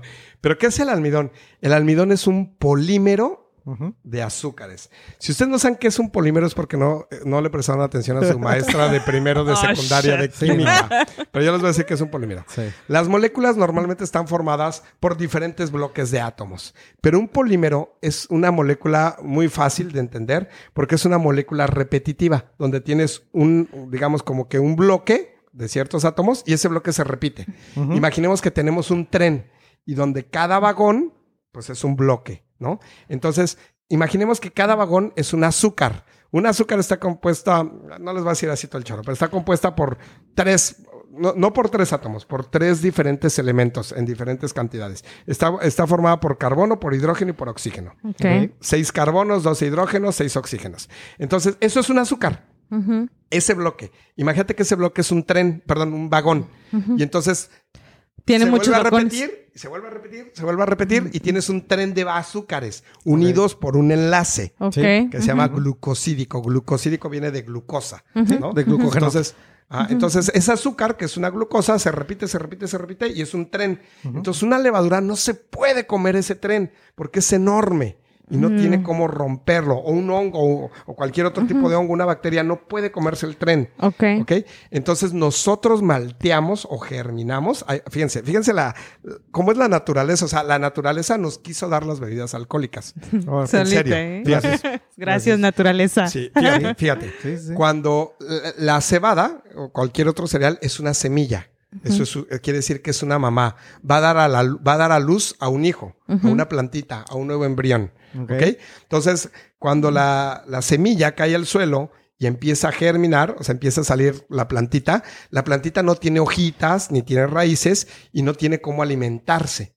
Entonces la mamá lo va a alimentar, así como los humanos amamantamos o las mujeres amamantan a los niños, igual la plantita lo va a alimentar. Entonces la plantita tiene este tren de azúcares, Pero no le, tampoco la plantita se puede comer el azúcar, el tren. Toma el- un trenzote, cómo lo rompe, cómo es como si te digo, les traje una vaca para que cenen. No, bueno, te traigo unos Fran, quién tacos, sabe, ¿no? ¿eh? Fran, quién sabe. No, pero ¿cómo te comes la vaca? O sea, Sí, la tienes sí. La que tienes que destazar. Sí, sí, sí. Ajá, claro. Igual es lo mismo, es lo mismo. azúcar. Entonces, ahora, ¿qué necesitas para partir la vaca, güey? Para que hagamos tacos. Pues el cuchillo. Exacto, unos cuchillos. Entonces, cuando nosotros germinamos o cuando la semilla germina, genera unos cuchillos Oh. que van a romper el tren. Esos cuchillos se llaman enzimas. Entonces, las enzimas, las en presencia de agua, hacen una hidrólisis. Hidro, agua, lisis, romper. O sea, rompen el, el tren en presencia de agua. Entonces, por eso germinamos. Entonces, la, la semilla, al germinar, genera estas enzimas que empiezan a romper los azúcares y se los van pasando al embrión, a la plantita, y se los come. La plantita come azúcar. Entonces, antes de que se los coma, ¡fum! Secamos. Y entonces en un grano de cebada tienes un tren de azúcares y tienes un cuchillo para Per romperlos. todo. ¿Ya Órale. viste? Y, as- y entonces nosotros así hacemos la cerveza. ¿Qué nos falta? Agua, porque el cuchillo solo funciona con agua. Entonces, hacemos un té, ¿se acuerdan que es una infusión? Hacemos un té agua caliente. No es a cualquier temperatura, es una temperatura específica porque a esa temperatura se, se activa la enzima. Entonces, hacemos un té a esa temperatura. Entonces, la enzima o las enzimas rompen, los cuchillos rompen el tren y generan un chingo de azúcares. Entonces, ese té te va a quedar súper dulce, azucarado, lleno de glucosas Mm. y otras azúcares más grandecitas que se llaman maltosas y maltotriosas y la levadura las puede comer, por así decir. No, no es Wow. correcto decir comer, pero es un, porque es un proceso metabólico, pero conceptualmente, conceptualmente vas a entender que se las come y genera etanol. Y entonces así hacemos la cerveza. Sale el alcohol. Ya no me acuerdo que me preguntaste. No, no, la pregunta era... eh, De los tipos de cerveza. Ah, hay, hay dos O sea, tipos de sí, levadura gracias. que genera Que de genera el cerveza, pale- que es la lager, la la ale. lager, la Entonces, cuando, cuando el maltero, la maltería, germina la cerveza para, para, para poder tener enzimas que después vamos a utilizar nosotros como cerveceros para romper el, el polímero de almidón o de carbohidratos, que es, es lo mismo, este, eh, le- los puede tostar las maltas. Entonces hay maltas que no están tostadas, nomás están secas, y hay maltas que va tostando. Y, y al Ah, tostarla va ya, cambiando de color, se va de- volviendo rojita, por ejemplo, la malta. Y después de roja se vuelve café, y después de café se vuelve negra.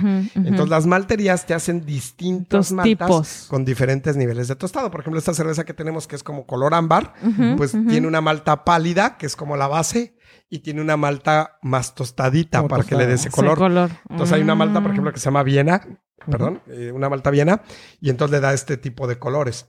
Entonces tenemos maltas Viena, maltas Múnich, maltas cafés, maltas chocolate, que no tiene que ver con el chocolate, pero te puede resemblar los sabores El, del chocolate. el por el color. tostado. Ajá, el por el color. tostado. Y, y- y el sabor que te da en la cerveza. Entonces hay maltas chocolate, hay maltas negras, por ejemplo, y entre esas hay una serie de variedades de maltas, ¿no? O sea, cebada ya, ya germinada y tostada. Entonces, con eso yo armo una receta. Digo, ah, pues voy a usar tal cantidad de malta base, que es la malta más pálida, tal cantidad de malta viena, tantita Munich y un toquecito de negra, ejemplo. Entonces ya me da una cerveza a lo mejor medio oscurita, medio amber. Y luego Oh, escojo los lúpulos. Entonces digo, ah, pues voy a escoger un lúpulo que le da este amargor. Voy a escoger un lúpulo que le da un, un perfil cítrico, un perfil floral, un perfil herbal, un perfil frutal. Los puedo mezclar Oye, yo- y ya, y ya la cocinamos. Yo recuerdo que en algún momento, porque este, una vez que eh, Juanjo estaba haciendo cerveza, eh, yo trabajando con él, me diste eh, un- una cerveza que está en proceso a oler y olía a naranja. Sí. O sea, y de repente, o sea, me dijiste, huele esto, todavía no está lista para tomar, pero huélela. Y, y, y soltaba el olor a naranja. O sea, realmente es como todo este tipo de combinaciones que mencionas. Sí, es que los lúpulos, algunos lúpulos tienen notas cítricas y otros tienen notas frutales. Y cuando las Mm. combinas, te pueden resemblar eh, sabores como a durazno, como a pera, como a manzana, como a naranja. Wow. Además de que la levadura produce ésteres, que son compuestos que tienen aromas afrutados. Ujú, Entonces la combinación así extraña que se da, puedes decir, puta, juro que tiene durazno, o juro que huele a toronja o a naranja, pero no es que le pongas naranja, ¿no? Ya. Hay cervezas Sí, que pueden los- llevar cáscara de naranja. sí, compuestos sí, químicos que- químicos. que Sí, dan claro ese que aroma. Ese aroma. Sí, hay cervezas que llevan cáscara de naranja, por ejemplo, pero no, o sea, en ese caso que tú dices, o sea, es la combinación de De lúpulos y los sabores que, y los aromas que da la levadura. Wow. Entonces, bueno, entonces, ya que hiciste, armaste la receta, ¿ok? Ya que armaste toda la receta. Me hazla- encanta, todavía no me ha contestado la pregunta, güey. Ah, sí, ahí va, ahí va la ahí voy, va, a No presiones. comercial, No, sí, pero sí, porque, sí. mira, yo, yo sé que la audiencia se está preguntando, puta, yo, ¿dónde aprendo más? Ah. No, Sí, me, sí, pueden- sí, me pueden también. buscar a mí como Juan José García y me pueden encontrar en Facebook como Tribu Cervecera, en Instagram, en Muy bien. TikTok y también en tribucervecera.com. Tribu Excelente. Cervecera, ¿no? Yo me voy a apuntar a las clases ahí, ¿eh? Sí, Porque si sí, tiene sí. alguna duda, nos puede mandar un inbox a, a Wine and Munch y con mucho gusto les pasamos los datos de, de, De Juanjo. Juanjo. ¿eh? Claro, totalmente, totalmente. Vale, vale. Si hay una chava guapa, 442. Ah, va a ser- no, no, no, eh. O sea, ahí, ahí va a haber un, ahí va a tener problemas yo, eh, Juanjo. Muy bien. Ah, bueno. Ok. Es el Entonces, eh, Pepe Le Pew, ¿eh? el tipo de cerveza lo Ajá. planteas desde la- los tipos de ingredientes, ¿no? O sea, de las maltas y de los lúpulos. Pero hay una, hay 1800 especies distintas con distinto código genético, 1800 especies de levadura taxonomizadas, o sea, categorizadas. Seguramente hay más de 1800 que existen en la naturaleza. De esas 1800, para hacer vino se ocupan como 20, pero para hacer cerveza solo utilizamos dos. Solo utilizamos dos especies, las ale y las lager. La Mm. diferencia es la temperatura de fermentación que platicamos. Las lager pueden fermentar más frío, las ale fermentan más caliente y, y producen un poquito más de aromas, ¿no? Las ale. Bueno, ahora, de cada especie hay cepas, ¿sí? Las cepas son como variaciones, pero tienen el mismo código genético, o sea, pero son como variaciones. Entonces hay cepas, por ejemplo, que son más limpias, o sea, no producen tantos ésteres. Hay cepas que producen mucho de un éster, ¿no? Hay cepas que son muy tolerantes al alcohol, entonces hacen cervezas muy alcohólicas, muy secas. Hay cepas de baja atenuación, o sea, que no consumen tantos azúcares, no producen tanto alcohol y te dejan cervezas dulces, ¿no?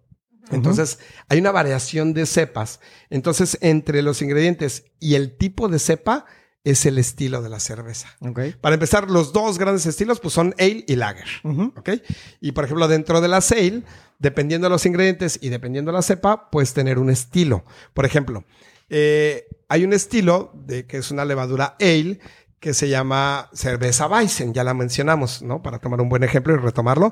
Son cervezas que se crean en el sur de Baviera, que son mitad trigo, mitad cebada. Se le suele poner coriandro, que es eh, una semilla del Ajá. cilantro. Y bueno, son cervezas que saben riquísimo y que tienen un típico olor a plátano, que es, es un compuesto químico también, que no es un Sí. ester, es un fenol, pero es parecido. Ajá. Y, y tienen un compuesto, perdón, tienen, perdón, el fenol es, da a clavo, olor a clavo, a clavo de olor, a la especia. Ujú. Y el, el éster, que se de, hecho, de hecho se llama acetato isamilo, te da un sabor como a plátano. Entonces, cuando tú hueles una Weizen, huele a plátano, a plátano maduro o a banana, Mm. si nos escuchan en otros países, o como en su país Sí. y como a clavo de olor. Y eso lo produce la levadura. Sí. Entonces, esa levadura específica te da una cerveza Weizen. Si yo hago la receta de la Weizen y le pongo una levadura, por ejemplo, Diferente. una cerveza belga, no sabe a No Weizen. sabes. O sea, Sí, no. O sea, lo que determina el, El tipo- tipo de cerveza es la levadura. En conjunto un poco con los ingredientes, ¿no? Un poco. Porque, por ejemplo, hay cervezas, eh, por ejemplo, hay un estilo de cerveza que se llama Porter. Es una familia, no es un tipo. Porter, eh, porter. Porter y Stout, o. Porter Stout, ¿no? Depende de cómo lo quieran pronunciar. Son cervezas que tienen orígenes eh, en Inglaterra y son cervezas obscuras, muy obscuras, ¿no? Por ejemplo, a lo mejor una marca comercial Guinness. es Guinness. Exacto. Guinness, sí, muy de hecho, muy- muy Guinness evolucionó de Inglaterra hacia Irlanda y el estilo se llama Dry Irish Stout. Ese es el estilo de la Guinness. Eh, Porque les digo, es una familia. Hay, por ejemplo, hay Russian Imperial Stout. Ok. Ajá, que, que era una cerveza que les gustaba, le gustaba al zar ruso. Pero, por ejemplo, hay Baltic Porter, hay American Porter, o está, están, este, pues diversas, como la Robust Porter, diversas variantes de las Porter y de las Stout. Ok. Entonces, son cervezas obscuras que, pues, por definición tienen que tener malta oscura, malta chocolate, malta negra. Hay una malta que se llama, no es malta, es una cebada que se llama cebada rostizada, carbonizada. Entonces llevan, llevan de estas, eh, de estas maltas obscuras y va a ser obscura y las fermentas con la levadura ale. Entonces, Mm. dependiendo también la levadura, pues le da un perfil diferente. Pero ahí es más el estilo, no por la levadura, sino más como por los ingredientes. Pero, por ejemplo, un estilo, hay un estilo que se llama Belgian Strong eh, Golden Ale. Entonces, una cerveza belga tiene que tener una levadura belga, Ok. ¿no? Ajá. O sea, no puedes hacer una belga con una levadura La de otra, exacto. Porque no le da el perfil de sabor. Ahora, por ejemplo, en Europa, que hay pequeñas cervecerías o medianas y cervecerías antiguas, familiares o de monasterios, etcétera, ellos vienen cultivando su levadura desde generaciones. Y, por ejemplo, tú podrías tener la receta de la levadura y a lo mejor usar los mismos ingredientes, porque en el mundo hay muchas maltas. O sea, yo Sí, tampoco sí. es que te pueda decir, puede hacer exactamente la misma cerveza que en Europa. Sí podría, pero necesitaría los ingredientes, necesitaría las maltas. Puedo hacer algo similar con las maltas que yo tengo, pero a lo mejor no idéntico. Pero Si yo tuviera la levadura, puedo acercarme enormemente. Pero si no tengo la levadura, aunque Ah. tenga los ingredientes, los lúpulos, las maltas, si no tengo la levadura, no. Porque la levadura es la que le da el perfil final de sabor. Oh, Ajá. wow. Ok. Sí. Oye, una pregunta. ¿Y por qué le llaman levadura alta y baja a la Lager y Ale? Ok, hay levaduras de alta fermentación y de baja fermentación. Las ale son de alta fermentación. Eh, lo que pasa es que esto es una característica física. Cuando, cuando fermentan, las ale fermentan arriba del tanque, flotan. Se ven las burbujas ujú. arriba. Sí, la- todo- fermentan todos arriba los y generan una gran espuma. Esa espuma se llama Krausen. Y, y las lager, cuando fermentan, floculan o se van como al, al fondo del tanque y fermentan como en la parte de abajo. Entonces son de baja fermentación. Pero es una cuestión física nada más. Pero es importante porque, por ejemplo, la ale, tú puedes tener un tanque tan alto, o sea, lo, que se ha determinado es que los tanques de ale pueden ser tan altos como 15 metros, porque no, no toda la levadura va a estar arriba, también hay levadura que baja, y entonces tendrías una presión hidrostática, o sea, la presión de la columna de agua o de mosto o de cerveza, presionando a la levadura. Entonces, hasta 15 metros porque las ale van arriba, pero las lager no. Las lager, de hecho, en las lager se suele usar a veces tanques horizontales, Oh, como si grandotes, el cielo largo. Ajá. Para que no tengas esa presión hidrostática porque las lager se van al fondo. Oye, Ya. Juanjo, ¿y qué hay del tema? Yo he escuchado muchas veces también luego con el tema de la espuma. Que si hace mucha si es calidad, no es espuma, calidad, que, la, que si es poca espuma y no es muy buena, o, o que cómo la sirves, que, hace, que haga espuma o que no haga espuma, o sea, Sí. Bueno, ¿qué onda con eso? Bueno, la, la espuma es algo interesante y algo importante en la, en la cerveza, pero tiene también que ver con el estilo. Dentro de los estilos que tú puedes hacer, hay cientos de estilos de cerveza. Hay desde las cervezas más claras, más pálidas, más ligeras, más fáciles de beber, con un cuerpo bajo. Como la Corona Light.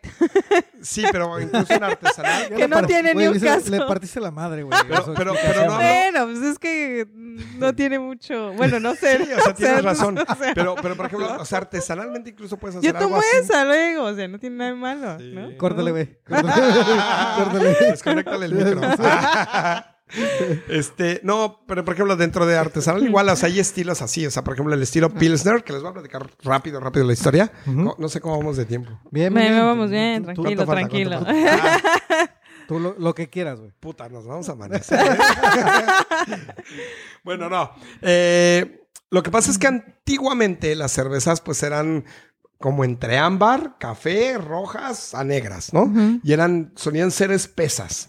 Entonces, en Bohemia, en la antigua Checoslovaquia, la, la municipalidad la, o la ciudad de Bohemia quiere hacer algo para, ya, para, para renombrar la ciudad, para que tenga un buen renombre la ciudad, una fama. Y entonces contrata a un maestro cervecero alemán que se llama Joseph Groll, esto es a finales del siglo XIX, o sea, 1890. Por ahí. 1890, más o menos, en, en esa década, contratan a Joseph Groll y le dicen, Joseph, haz una cerveza que nunca haya visto el mundo. Entonces Joseph, como buen Ujú. cervecero alemán, lo primero que hace es checar el agua y checa que el agua era muy desmineralizada, parecía agua, digamos, sin minerales, ¿no? Eh, pura. Casi, haz de cuenta. Entonces dice, pues esta agua es muy ligera. Antes pues no había filtros y entonces Ajá. no la podrían reconstituir como ahora. Ahora filtramos el agua, la reconstituimos y yo puedo imitar el agua de Londres o de, que es muy Mm. cargada en minerales, Sí. o de Berlín o, o de, no sé, cualquier lugar del mundo. Bueno, entonces él dice, pues voy a hacer una cerveza como es esta, muy ligera. Y entonces hace una cerveza súper ligera, súper fácil de beber. Ah, porque aparte le dijeron, es que tiene que ser una cerveza muy universal, que a todo el mundo le guste. Le gusta, sí. Quiere- entonces- querían llegar como a todo Entonces mundo. se le ocurre hacer algo que no existía, o sea, algo loco, algo inconcebible para la época. Entonces hace una cerveza, imagínate esta cerveza si la probaste o la que estás Sí, tomando sí, sí. también, son cervezas que tienen cuerpo, Cuerpo, sí. y tienen mucho dulzor y tienen mucha Sí, textura. Imagínate que él dice va a ser algo bien aguado, bien ligero, dorado. Ya no voy a las decir cervezas- la marca Las porque cervezas luego- eran de este color, de aquí para arriba. Sí, sí, sí. Así, Turbia, ámbar. turbia. Ámbar. Ámbar y, tu, y turbias. Ámbar roja, sí, solían ser turbias. Entonces él hace una cerveza con mu- una malta muy clara, muy poquita malta, con un perfil bajo de alcohol, un lúpulo ligerito, no Ujú. tan amargo, cítrico. De hecho, pues Chesas, por supuesto, de, de Checoslovaquia de aquel entonces. Y hace una cerveza rubia, dorada, muy fácil de beber, ligera. Y entonces es un hitazo porque A la gente le no encanta. existía. Sí. Y entonces él hace esto en la ciudad de Pilsen o Pilsner. Y entonces se le denomina la cerveza Pilsner o Mm. Pilsen, ¿no? De las dos maneras se le dice. Pilsen. Entonces, ese estilo existe a nuestros días, la Pilsen. Sí, sí, O sí. Pilsner. Sí, Pilsner. es Ajá, un la Pilsner. Pilsner. Hasta el vaso, ¿no? Ajá, el Hasta vaso Pilsner, también, el vaso sale, sí. Entonces, esa cerveza se hace tan fuerte y tan famosa que, bueno, en República Checa, o, o, perdón, antigua Checoslovaquia, porque se dividió, ¿no? Checa, República Checa y Eslovaquia, pero bueno, antes eran un solo país. Entonces, empieza a, varias otras cervecerías lo empiezan a imitar y los alemanes hacen sus propias versiones, que no se llaman Pilsner, se llaman diferentes, ¿no? Porque tienen diferentes tipos de agua, ¿no? ¿no? Entonces hacen, por La ejemplo, hay- hay una ¿no? German Pils, por ejemplo, ¿no? Una German Pils, que es como la, la, la contraparte de la Pils. y empieza a salir la competencia, Hay muchos, nada, muchos claro. estilos que no son idénticos por los perfiles de agua, pero son similares y se empieza a extender por Europa. ¿No? Y así es como se hace súper famoso. De hecho, se hace tan famosa la Pilsner que unos empresarios americanos viajan a Europa porque quieren instaurar una cervecería, hacer una cerveza en Estados Unidos.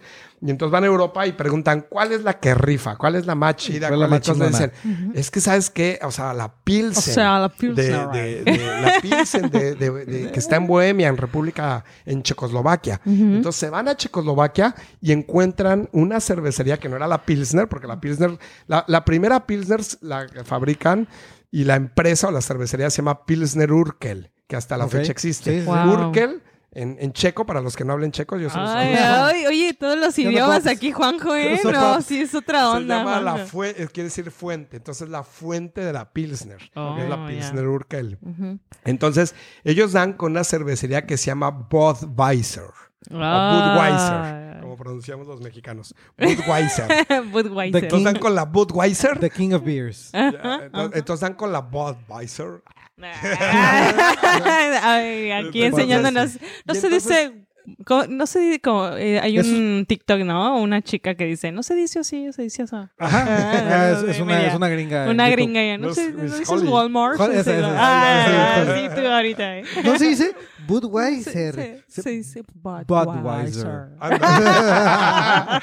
Entonces se encuentran Budweiser. En Bu- Budweiser. Ah. No, de hecho, de realmente se dice Budweiser. De hecho. Sí, por el alemán. Entonces, entonces eh, encuentran esa cervecería y se piratean todo, hasta el nombre.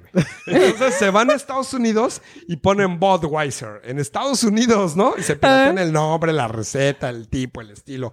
Y entonces en aquel entonces las cervezas se empiezan a carbonatar. Antes no se carbonataban las cervezas. Eso es de 1900 para acá. O sea, tenemos 120 años carbonatados Mm. Se empezaban a ponerles gas. Porque el gas de la fermentación se suele dejar escapar, ¿no? Es gas de invernadero para que caliente el planeta. sí, de hecho. Ok, de hecho. Entonces, hacer cerveza calienta el planeta. Y no nomás el planeta. Entonces, es que ustedes me dan de tomar. ya entra uno en Eh, sí, calor. sí. Está bien, está bien, está bien. Entonces, bueno, eh, entonces es- estos americanos, tranzas como siempre, hacen Budweiser en Estados Unidos, la neta. No, yo tengo buenos amigos americanos, pero la neta. Entonces, hacen Budweiser y se la piratean. Y bueno, antes pues no había internet, no había TikTok. Entonces, no se dieron cuenta los checos hasta Claro. como muchos años después. Que ya y se ya cuando se dieron cuenta, ya se chingado. los habían chingado, güey, literal. Y, y no, espérate, ya Budweiser era súper famosa, güey, en Ya. Estados Ya hacen más Unidos. lana que ellos, güey. Entonces los checos les ponen una demanda, pero como 20 años después que hicieron de cuenta, no, no, no, no sé, como 10 años después. Y, y bueno, Eh, los ya gringos no. cabrones no, no soltaron la marca. Y es el litigio más grande que acabó como en los 80s. Wow. El litigio más largo en la historia de la humanidad. Y al final se lo chingaron los Sí, gringos. sí, claro. Porque los gringos se quedan con la marca Budweiser en Estados Unidos y en todo el mundo. Y los checos solamente pueden usar Budweiser dentro de su país. No. Y fuera de su Pobre, país güey. tiene que tener otro nombre. Entonces, por ejemplo, si ustedes ven la Budweiser exportada, que exportan los checos y que se importa en México, en cualquier otro país de Europa o en Estados Unidos, se llama Budvar o tiene otros nombres. Dice Bud y, Y otro algo- nombre, ¿no? Bot Bar o Bot algo, ¿no? Y, y por ahí tiene una B, dice la B y tiene un asterisco. La B, asterisco original. Ah, Órale, ya, dice, No manches, güey. sí, ese es la de la Qué Budweiser. Es el pinche bullying Donald Sí. Trump a lo más no poder, güey. Pues Ah, desde sí. 1900, o sea, Sí, para güey. que veas, ahí viene Wow. todo el linaje. ¿Sabes qué, tiene güey? que ver con los Los aliens. Los aliens, los güey, aliens, los aliens. Anunnakis. Malditos siempre he ¿Dónde aliens. están dicho, güey. Anunnakis? ¿Eran qué? Reptilianos. ¿no? Reptilianos, los Donald reptilianos. Trump es güey. Sí, sí, también Es, de acá. güey. Ya piensa que todos los políticos acá, cabrones, eh, son Oye, reptilianos. no, güey. no manches, qué, qué, qué interesante. Qué interesante. la verdad. No, la historia es increíble, la verdad. Sí. Es, y- es muy y padre bueno, pues, aprender de todo esto. Pues regresar a la pregunta, pues los estilos nos determinan un poco los ingredientes y la levadura, ¿no? Wow. Y bueno, hay, hay diferentes cepas de levadura. Normalmente ya las cervecerías compran las levaduras en un laboratorio, pero todavía hay cervecerías tradicionales que tienen su propia cepa de levadura. Y hay cervezas que se llaman de fermentación espontánea, que eso es otro mundo aparte. Por ejemplo, es muy típico en el área de cerca de Bruselas, Bélgi- Bélgica. Eh, de hecho, hay un pequeño pueblito que se llama Lambic, y de hecho es un estilo de cerveza, las. Lambic, Oh. y son cervezas de fermentación espontánea. ¿Qué quiere decir esto? Son cervezas a las cuales no se les inocula levadura. Se fermentan en unos fermentadores abiertos, que son como unos tanques así grandotes, suelen ser de madera. Algunos son de madera, otros son de metal ya más modernos. Y, este, y no se les pone levadura. En la cervecería o en la madera, en las vigas de madera del techo, etcétera, ya existe la levadura, ahí vive. Hay una, el término acá científico es que existe una microbiota residente. O sea, ahí viven las levas, ¿no? Sí, sí, sí. Sí, en la, en la madera, o sea, están ahí. bread. Ya. Ajá. Entonces, Vino. entonces ahí viven, entonces hace- hacen el mosto y el mosto se, se contamina, por así decir, automáticamente con las levaduras del ambiente, que no solamente son levaduras, también hay lactobacilos, hay acetobacters, y, y estos, y hay, y hay otras cepas de levadura que no son saccharomyces, como bretanomices o bretanomyces, que suelen generar sabores ácidos. Entonces son cervezas ácidas. Sí. No son como estas, son ácidas, como Ujú, si les hubieras puesto limón, por así decir. O ácidas como el yogur. pero Ya, con ya. yogur, yogur. Sí, sí, sí. Entonces, y las suelen, a veces las combinan con algunas frutas y entonces saben aciduladas y son muy ricas. Y entonces están estos estilos lambic. Lambic, de hecho, es denominación de origen. O sea, tú no puedes, yo no puedo hacer una lambic en México. Puedo hacer una de Oh, fermentación ya. espontánea. Estilo lambic, a lo mejor, ¿no? ujú. Pero Una tipo lambic. tipo. Pero no- inspirada, pero, pero inclusive no la puedes llamar como tal, es que ¿no? es Por la denomina- denominación. Pues eso sería un error, ¿no? Pero Sí, es una denominación de origen. Es como champán. Ajá. Sí, ¿no? claro. Entonces, Lambic tiene su denominación de origen. Aparte, tiene su proceso. Utilizan lúpulos muy viejos. Por ejemplo, nosotros servimos, el mosto se hierve, lo hervimos típicamente una hora. Ellos lo hierven como seis horas. Utilizan lúpulos rancios. Normalmente la cerveza tú quieres usar los lúpulos más frescos porque tienen más sabor, más aroma. Los aromas son volátiles, entonces los quieres tener, conservar. Y ellos, al contrario, usan lúpulos rancios, Ya. Oh, wow. con ok. moho Ujú. y, y- y, bueno, fermentan en estos tanques de madera y, maduran en barriles antiguos de madera que también tienen muchos micro- microbiota residente y, ma- y suelen madurar de uno a tres años, por ejemplo. Entonces son cervezas muy especiales. Embotellan en, en- en este tipo de botellas, con la que tienes aquí, que es una botella como de vino, como tipo de champán, así botellas Mm, gruesas. ya. Entonces son, son otro tipo de De cervezas. cerveza. Las. Lambic y hay unos estilos que se llaman Goose. o Goose. Es que hay Goose. Hay unos estilos que se llama Goose, pero ese no es, es Goose. Mm, y, este, ya. y lo- y las Goose eh, es que lleva Z. O sea, también, mira, mira, aquí. No, o sea, qué, no, qué ¿eh? bueno, qué bueno que lo pronuncie bien. Sí, güey. sí, sí. Pero- ¿Cómo lo- se dice? Güey, luego sería como nosotros intentando hablar francés, güey. No mames, güey. Sí. No, y entonces, eh, pues son estilos bien interesantes. Y de hecho, por ejemplo, en hay, Bélgica hay eh, empresas, fíjate, esto es algo interesante que, que no ha permeado mucho acá. Hay cervezas que hacen sus cervezas lámbicas y los productores de gas no las hacen, o sea, las compran y las mezclan. Oh, Ok. Entonces, wow. eso pasa en el vino, ¿no? Creo que tengo Sí, entendido, también, creo, sí, ¿no? sí, Perdóname sí, mi un ignorancia. tipo de también se hacen mezclas, ¿no? Ujú. Sí. Pero no sé si hay una empresa que no sea vinícola que solamente se dedica a mezclar. Sí, sí, sí. Sí, Ah, sí. Ah, también, bueno, hay, eso existe. también existe. Eso existe en la cerveza. Órale. Entonces hay cervecerías que no producen su cerveza, solo la compran de 3, 4 y hacen su Es propia mezcla. Pero es una Y la cerveza. añejan. La añejan en sus Ah, propios barriles. Entonces al añejarla sus barriles le dan un cierto sabor. Pe- Pero eso no determina la calidad, ¿no? O sea, no, no lo hace de menos calidad eso. que- No, no, no. Al no, contrario, yo creo que ¿no? al contrario. Le da más lo- complejidad. Lo Como que enriquece, le da más complejidad. mirar. Wow. Entonces, bueno, hay una variedad de estilos. Las Gouse, las, las otras que se escribe con S, no con Z, Gouse, Gouse, es, por ejemplo, es otro estilo que incluso lleva sal de mar. O, bueno, Oh, sal, ¿no? wow. Que llevan sal, es como así Ok. típico y no son ácidas. Llevan sal. Hay, hay otros estilos como fruit beers, cervezas que llevan fruta, pero que también son aciduladas. Ok. O sea, hay una variedad enorme. Increíble. Yo creo de- que tendríamos que hacer un segundo. Un tasting, ¿no? Sí, Y- no, sí, no, sí, aparte, no. no, del tema de la cheve podemos... Sí, seguir por eso. Otro, otro, Seguro. otro segundo capítulo de, Oye, de la chela. oye, Juanjo, nada más para, antes de, de terminar, porque me queda claro que tenemos que hacer un segundo Sí, episodio, totalmente, ¿eh? Eh. Oye, Sí. yo, yo- bueno, también yo tam- tengo una duda, ¿eh? Ajá. Antes de... No, adelante. Eh, yo he escuchado mucho y en tema de si es un mito o realmente si es, que luego dicen la cerveza se quema, si no... Ah, ok. ¿Qué onda con eso? Bueno, las variaciones de temperatura, que es cuando dicen que se quema, sí le afectan, pero poco a poco, ¿no? O sea, no es que porque tengas una cerveza en el refri y la caliente ya se quemó, no. Ajá, es que muchos dicen de, no, yo ya no, no. la, ten- ya no te la No. tomes, güey, ya No. está bien quemada. Ah, es- azorrillada también. Sí, Donde yo sí. vengo es azorrillada. es que es de bueno- qué Monterrey, bueno que mencionaste. perdón, No, es es de que Monterrey. es un término muy Sí, correcto. sí, sí.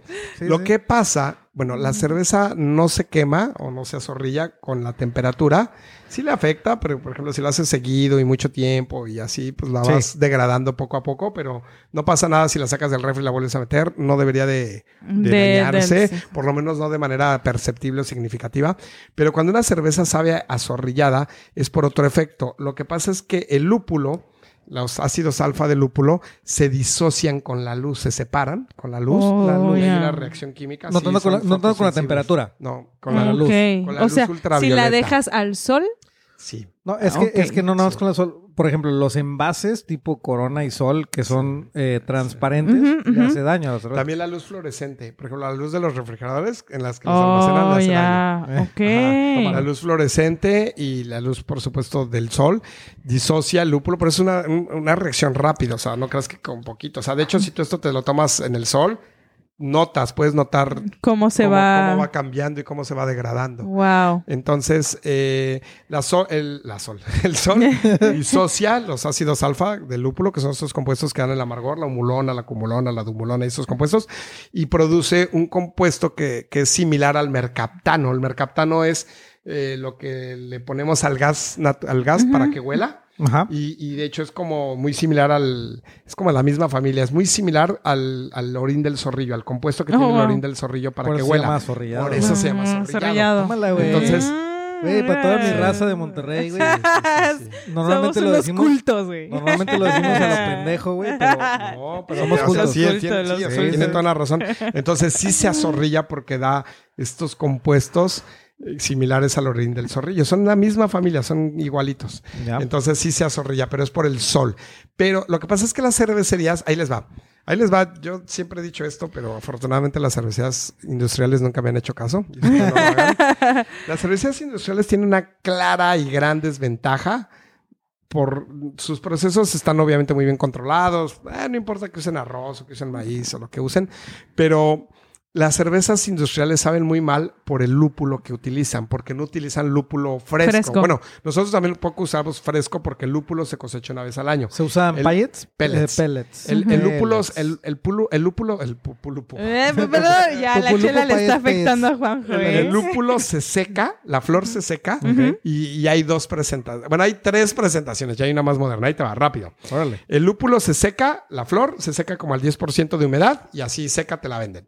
Y esa es la flor seca. Casi no la usamos las cervecerías porque nos tapa las coladeras, las tuberías, etc. Mm. La flor ya seca se muele y se comprime. Entonces se peletizan estos pellets y es como se utiliza. Pero hay otro nuevo tipo de lúpulos que en vez de secarlos con calor, los secan, por así decir, con frío, con un, con un frío criogénico. Entonces los llevan a temperaturas muy bajas, criogénicas, de más abajo de menos Pero 90 ¿cómo los grados? Con nitrógeno. con nitrógeno líquido. Ok. Los llevan a temperaturas muy bajas y, y lo- y los peletizan. Y estos criohops, hops es- se dice en inglés, lúpulos, estos criohops o criolúpulos, este, amargan lo doble y aromatizan lo doble. Sí, es como la Oh. nueva generación de lúpulos. Órale. Y, y bueno, y el lúpulo, ya no me acuerdo cuál era la pregunta. No, no, no. El tema era de, de las eh, grandes eh, comercializadoras. Ah, sí, perdóname, ya ya. Entonces, las cervecerías industriales no utilizan estos lúpulos que tienen mucho aroma, que tienen mucho sabor, que son de una cosecha reciente. Ellos utilizan un extracto de lúpulo que se llama preisomerizado. Es otro rollo. Isomerizar quiere decir cuando una o isome- un isómero es cuando una molécula se expone a algún cambio y no cambia, o sea, no hay una reacción química. Una reacción química es cuando gana o pierde átomos y se convierte en otro compuesto. Es la misma molécula, es la misma cosa, el mismo compuesto, el mismo número de átomos y de compuestos, pero cambia su estructura física. O sea, una parte de la molécula se pasa a otro lado. Eso es un isómero. Entonces puede dextrogirar o hacia la izquierda, por ejemplo, puede girar hacia la izquierda, o sea, cambia. Y eso hace que cambie sus propiedades físicas como reflectividad, refracción con la luz. Y en el caso de los lúpulos, los ácidos alfa no son solubles en agua, entonces no amargan. Ok. Cuando tú hierves el mosto, hay una isomerización de, de los ácidos alfa, se cambia una parte de la molécula y la molécula se vuelve soluble en agua y amarga. Ah, Tú no puedes censar algo en la boca que no sea soluble en agua. No tendría sabor porque pues, no se disuelve y no te sabe. Entonces, al hervir se isomeriza. Entonces, las cervecerías utilizan un lúpulo que se preisomerizó. Para isomerizarlo hacen un concentrado de lúpulo y lo calientan a súper altas temperaturas porque aparte, entre más lo isomerices, más amarga. Pero Ya. entre más lo isomerices o más lo hiervas, menos aroma y sabor tiene. Entonces, Mm. eh, estas empresas que hacen el extracto de lúpulo lo super ultra hiper calientan y tiene cero sabor y cero amargor. Solamente, perdón, cero sabor y cero aroma. Solamente tiene amargor. Entonces las cervecerías industriales usan esa porquería, por la verdad es una porquería, y por eso saben así de gachas sus cervezas. Con Ok, amargores gachos, a no metal, tienen, así, no tienen esa complejidad de una cerveza. Pero si las cervecerías olor. industriales usaran el mismo lúpulo que usamos nosotros, sus Sería cervezas otra- quedarían bastante bien. Sí. Les quedarían mucho mejor. Un Sí. ¿eh? Sí. Yo, yo creo que representaría algún tema de costos, güey, a lo mejor. Pues no, fíjate que, mira, bueno, O, yo... o de yo- funcionalidad. Fíjate que yo he tenido la oportunidad eh, de, de visitar algunas cervecerías y de hecho alguna vez di un curso en una cervecería grande de estas así industriales, eh, di un curso para el área de calidad y me di cuenta de que, por ejemplo, en una cervecería artesanal hay un maestro cervecero que Ajá. hace todo el pinche proceso, aunque tengas ayudante y todo, pero tú haces todo. O sea, desde recibir los ingredientes, Claro. escogerlos, armar la receta, moler y todo el proceso, ¿no? De macerado, hervido, todo, hasta que, hasta que embotellas, ¿no? O sea, tú haces todo o estás al tanto de todo. En unas cervecerías de estas grandes, no hay un maestro cervecero en la planta. O sea, hay alguien, hay alguien de recepción de materiales.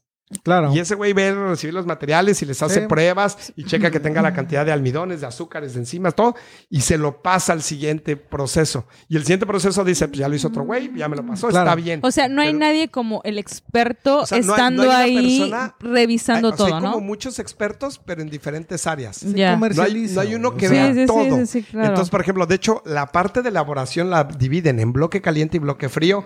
Y dentro de cada uno de los bloques, por ejemplo, el bloque frío tiene varias etapas. Bloque frío es ya, por ejemplo, cuando fermentas y luego estabilizas y luego ya vas hacia empaque y toda esa parte. Entonces, hay una persona, por ejemplo, hay una persona de empaque. Entonces, ese güey no tiene idea qué hicieron con la cerveza antes. Sí, claro, Antes. claro, O- o, totalmente. por ejemplo, el de recepción de materiales no tiene idea qué chingas van a hacer Sí, a ver, después. si le preguntas algo ¿Sí a ese güey algo, va a decir, no es mi pedo, es el de la- Ah, la mercancía". exacto. Entonces, los de cocción cocinan con lo que les dieron. Claro. Aquí está tu receta, aquí tienes tus ingredientes, Ujú. mientras aparte cocinan con una computadora, no Es cocinan como- así como... Ah, O sea, como en la así casa. fácil es como un Ujú. comisariato, güey. Ajá, ándale, algo así. Y entonces tienen un bote, o sea, porque yo lo vi, ¿eh? Tienen unos botes, así unos tanques, pues, donde tienen ahí sus extractos de lúpulo.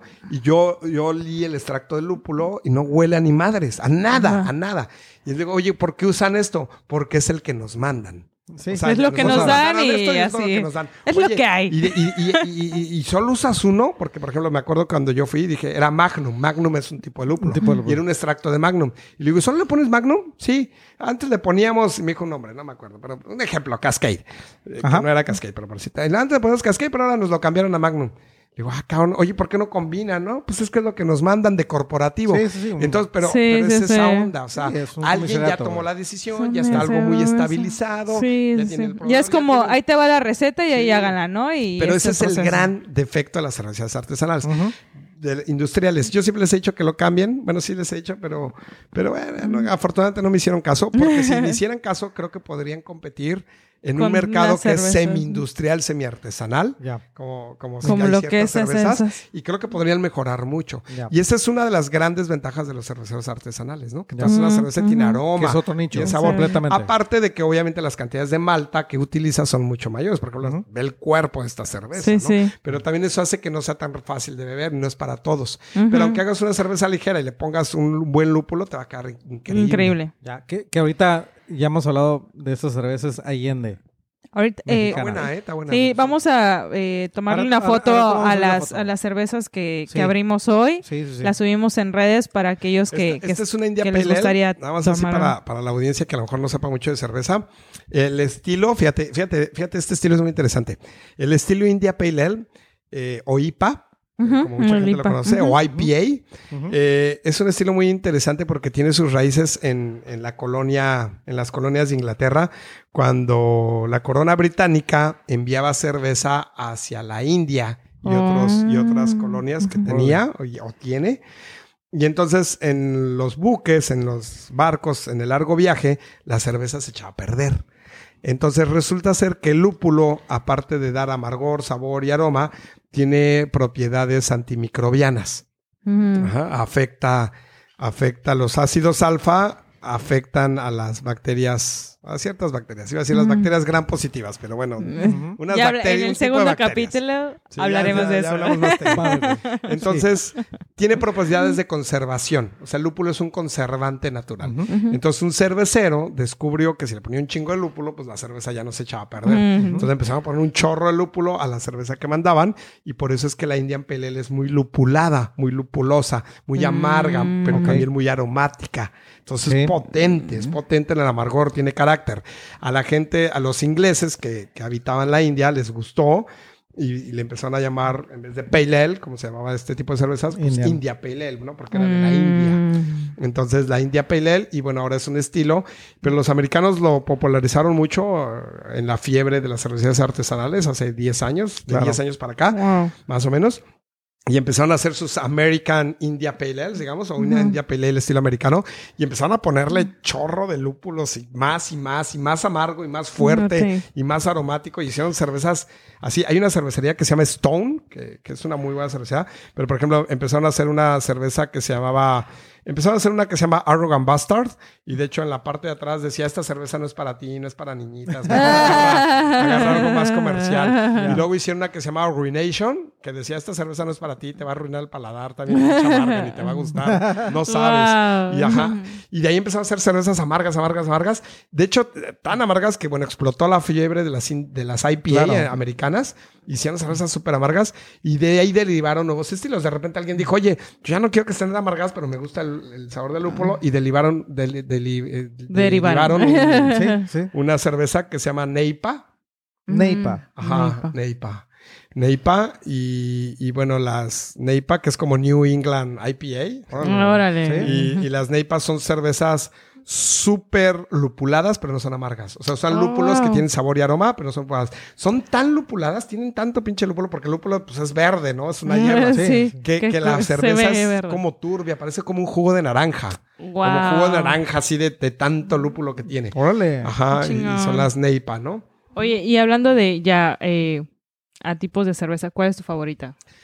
Es que No tienes. varía. no. No, no, no, Pero- es que eh, no, sí, porque mejor- depende de la ocasión. Pero vamos a cambiar un poquito la pregunta. Ay, De- que A vamos a cambiar de tema. Vamos a hablar de quesos. Vamos a hablar- de A ver, quesos no te hace sí, mucho, dice como que me quedé así como estudié Sí, esa clase. A ver, este, la sidra, güey. No, no, no.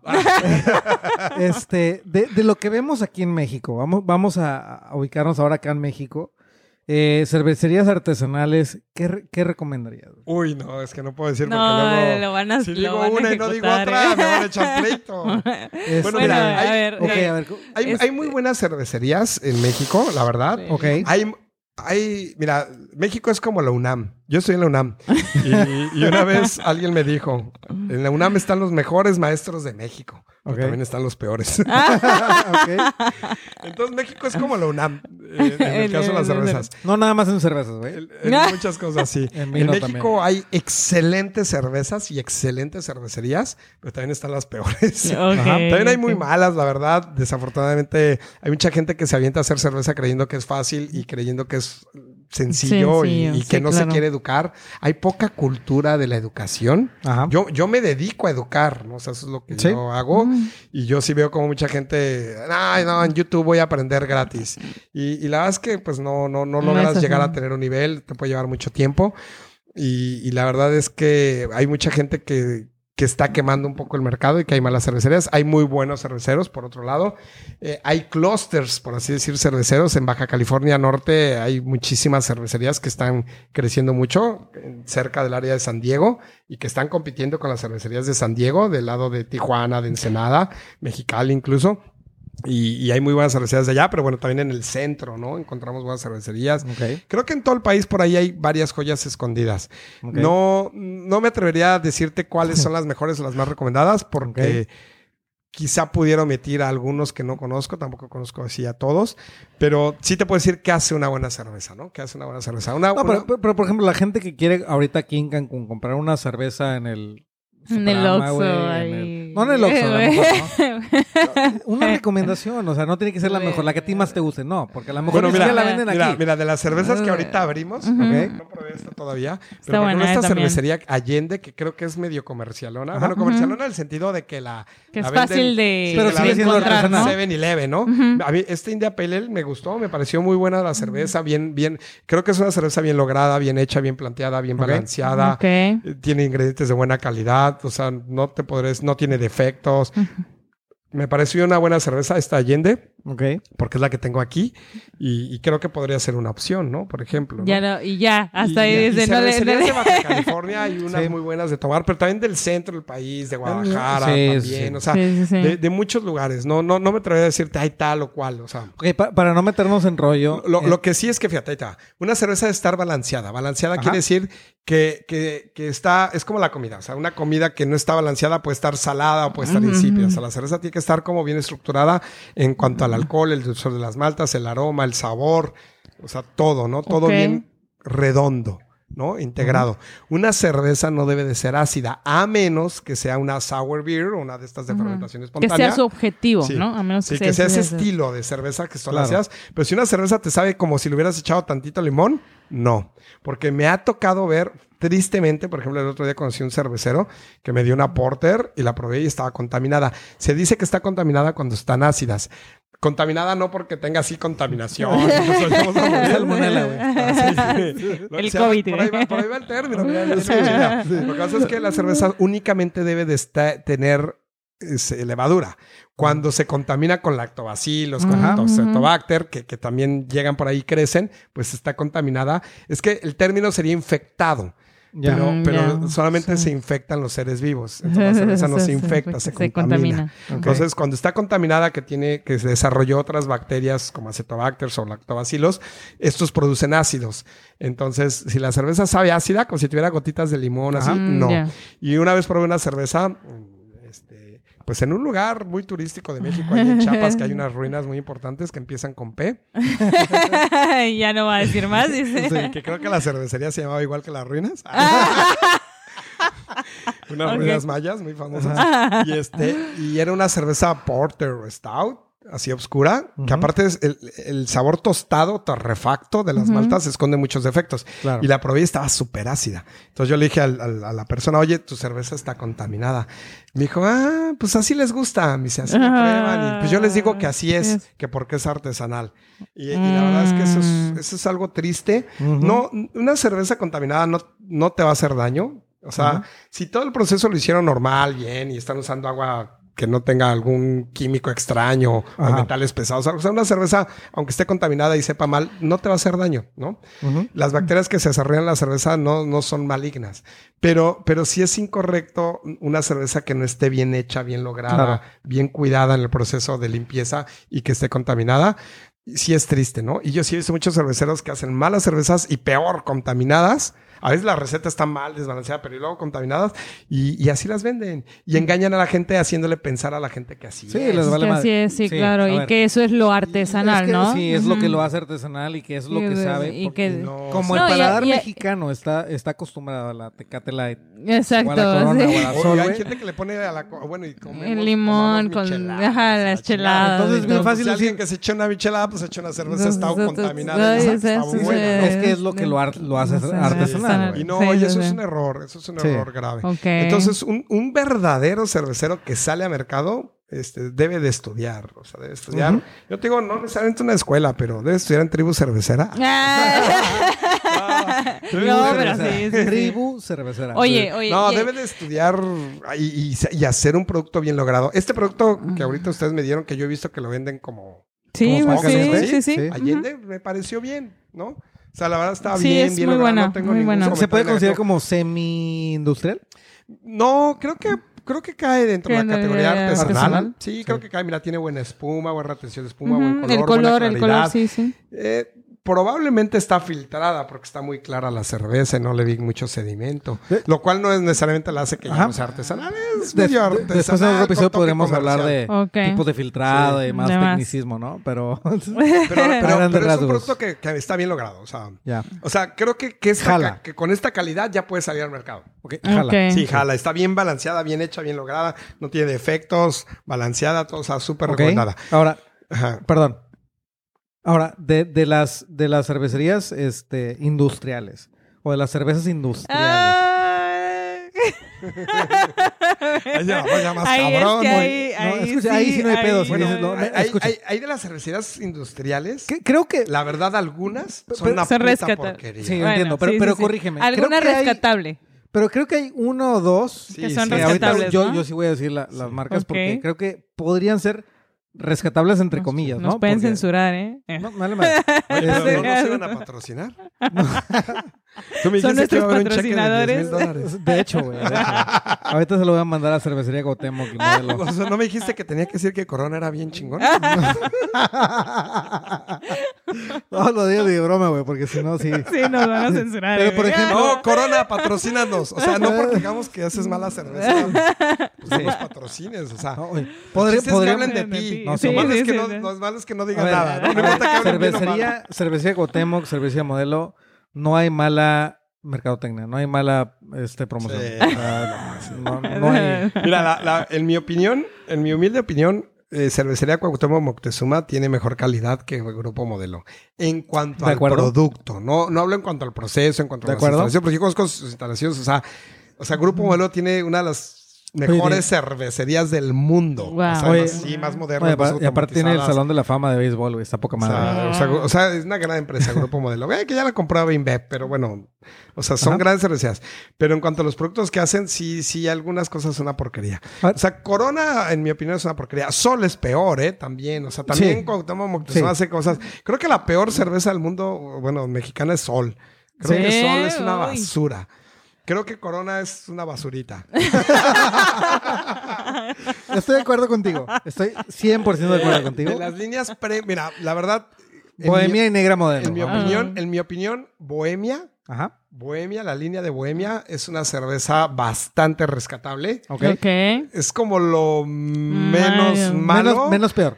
Sí, eh, yo creo que es como lo mejor. A lo mejor no me trae ese lo, me- lo que pasa es que, por ejemplo, la Bohemia Clara a mí me parece una cerveza buena. Tiene sabor a malta. Yo le detecto Ah. el sabor a malta y le detecto el sabor a lúpulo. Por- e- La Bohemia Oscura me gusta, pero siento que tiene un chorro de azúcar. Como que tiene un sabor Ah. acaramelado que no Bueno, es de malta. ¿eh? Esa Oye, cosa tiene azúcar. ¿Y, y la Ya. Vice, cómo la ves? No, fíjate que, fíjate que se me hace un intento interesante. Sí. Fíjate, creo que es una buena cerveza la Weiss o la. Weissen de Bohemia, pero creo que está como fuera de la especificación del estilo. No es la característica No. principal No, de la no. pero... O sea, si no le hubieran puesto Weissbier y lo pones en cerveza de trigo, te dirías Sí, buena. Pero es como si yo te digo, el carro que tengo, a lo mejor yo traigo un buen carro, está bonito y todo, pero te digo, es un Ferrari. Vas a decir, no, No mames, mames, no, eso ¿eh? es un Ferrari, güey.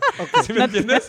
Entonces es eso. O- o- o- y no porque sea Ferrari caro, a lo mejor te digo, güey, es un pinche Chevrolet. No mames, es Chrysler. güey. Ok. O sea, no, ni madre, es Chevrolet. O sea, es, es otra cosa. Sí, Punto. sí, creo que está fuera de las especificaciones, pero creo que es un bonito intento. A mí se me hace interesante. Original. Y no es tan mala, sí, es, es buena. Creo que Bohemia está haciendo cosas interesantes, aunque no, no se quieren quitar esa onda de, de hacer cerveza tan comercial. Y está bien, porque a lo mejor algo así de pesado como una cerveza artesanal no va a vender tanto.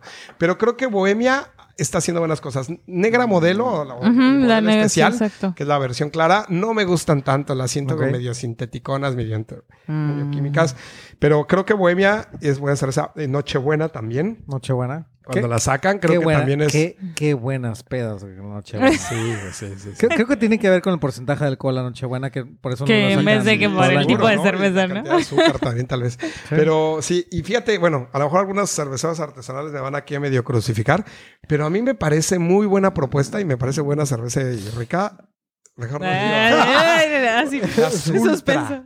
Las, Órale. las Órale. ultra, pero hay dos ultra, ¿no? La de, Sí, la, Sí. sí. De díganme, la- a la de Amstel, creo. La de Amstel y la de... Michelob, La ¿no? ultra Michelob. Sí. Sí, la ultra de Amstel, creo. A mí, Sí. a mí me gusta, a mí me gusta. Es, muy ligera, pero yo la pruebo y no tiene defectos, no me sabe feo. Tiene un toquecito así Es una como de cerveza- lúpulo agradable. Es una cerveza correcta. O sea, no se puede decir que es una Es que es cerveza co- de incorrecta. calidad, si no es correcto, ¿no? gusta, Es como a mí el me gusta y se me hace como que algo bien. Porque, por ejemplo, yo pruebo una Heineken, o, sea, o Heineken. Yo he probado Heineken. ¿Cómo se dice? Heineken. Heineken. Ok. Heineken. Sí, Sí, Heineken. así como Heineken. Heineken. O sea, dices como la E, pero como si dijeras A. Ah, Pones la boca de A y dices E. Heineken. Este, yo, yo he probado Heineken o Heineken y, y bueno, obviamente la Heineken que hacen aquí, pues la hacen en México y sí está de la chingada. Ajá. Tal vez si pruebas Heineken en Holanda, pues sí es Sí, otro rollo. ¿no?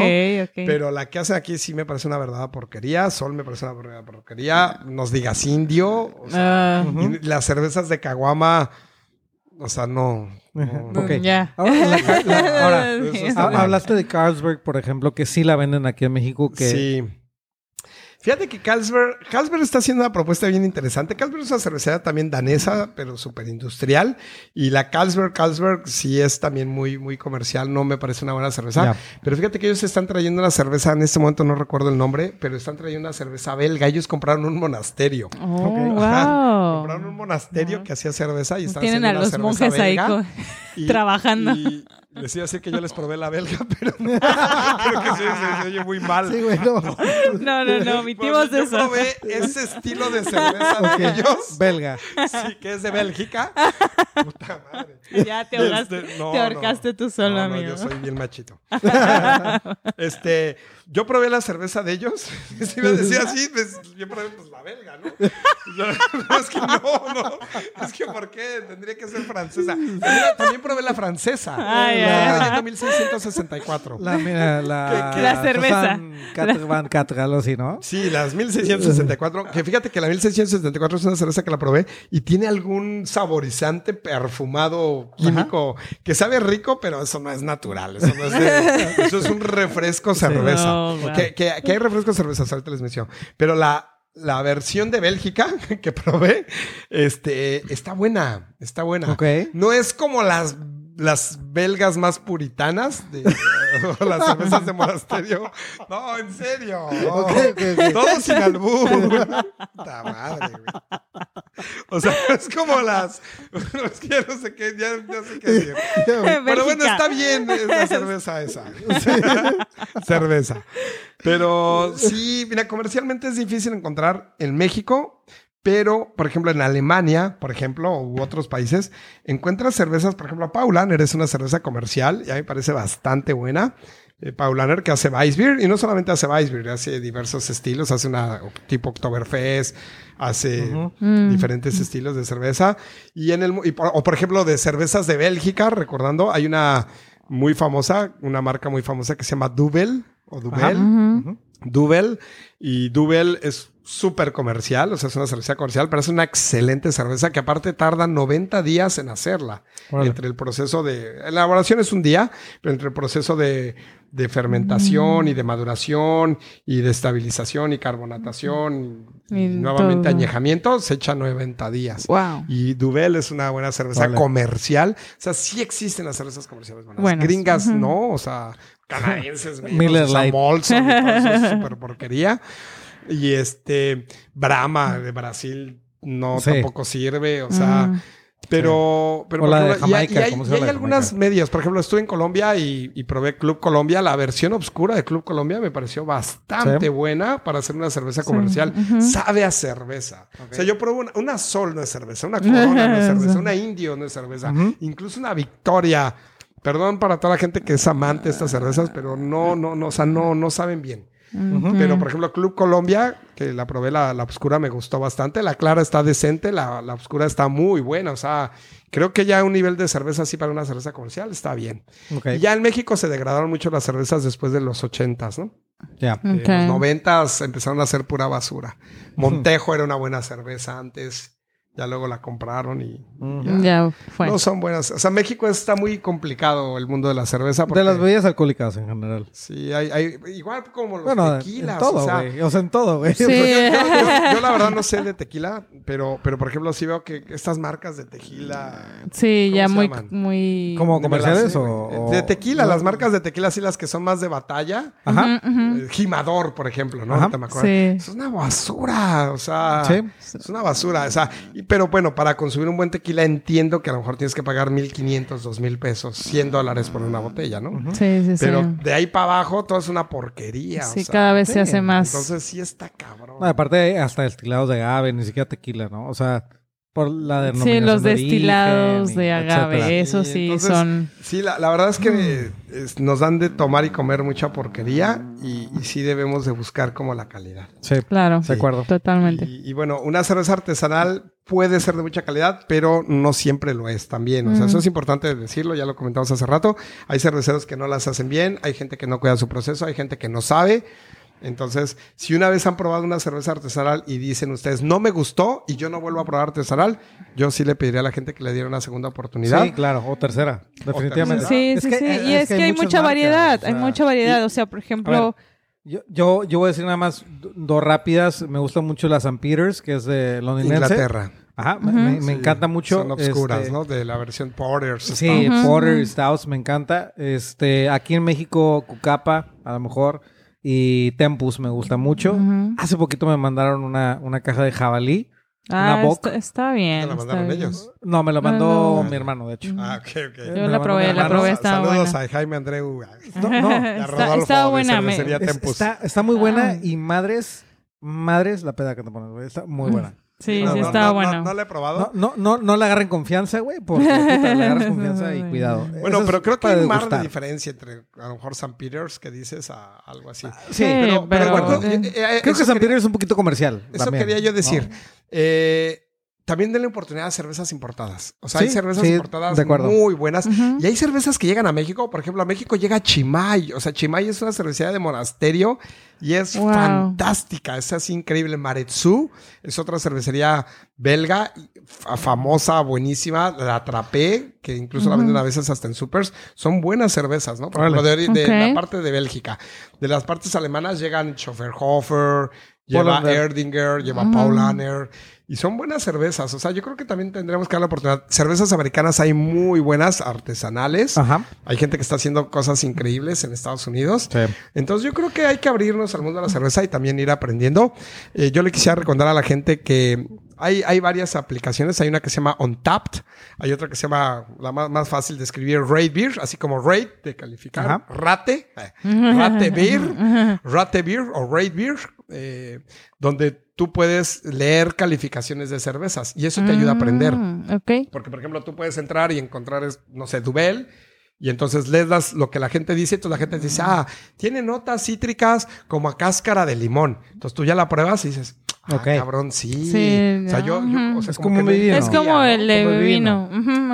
Así. Y eso, eso le ayuda a la gente a entender. Tengo Ok, que entender, aprender.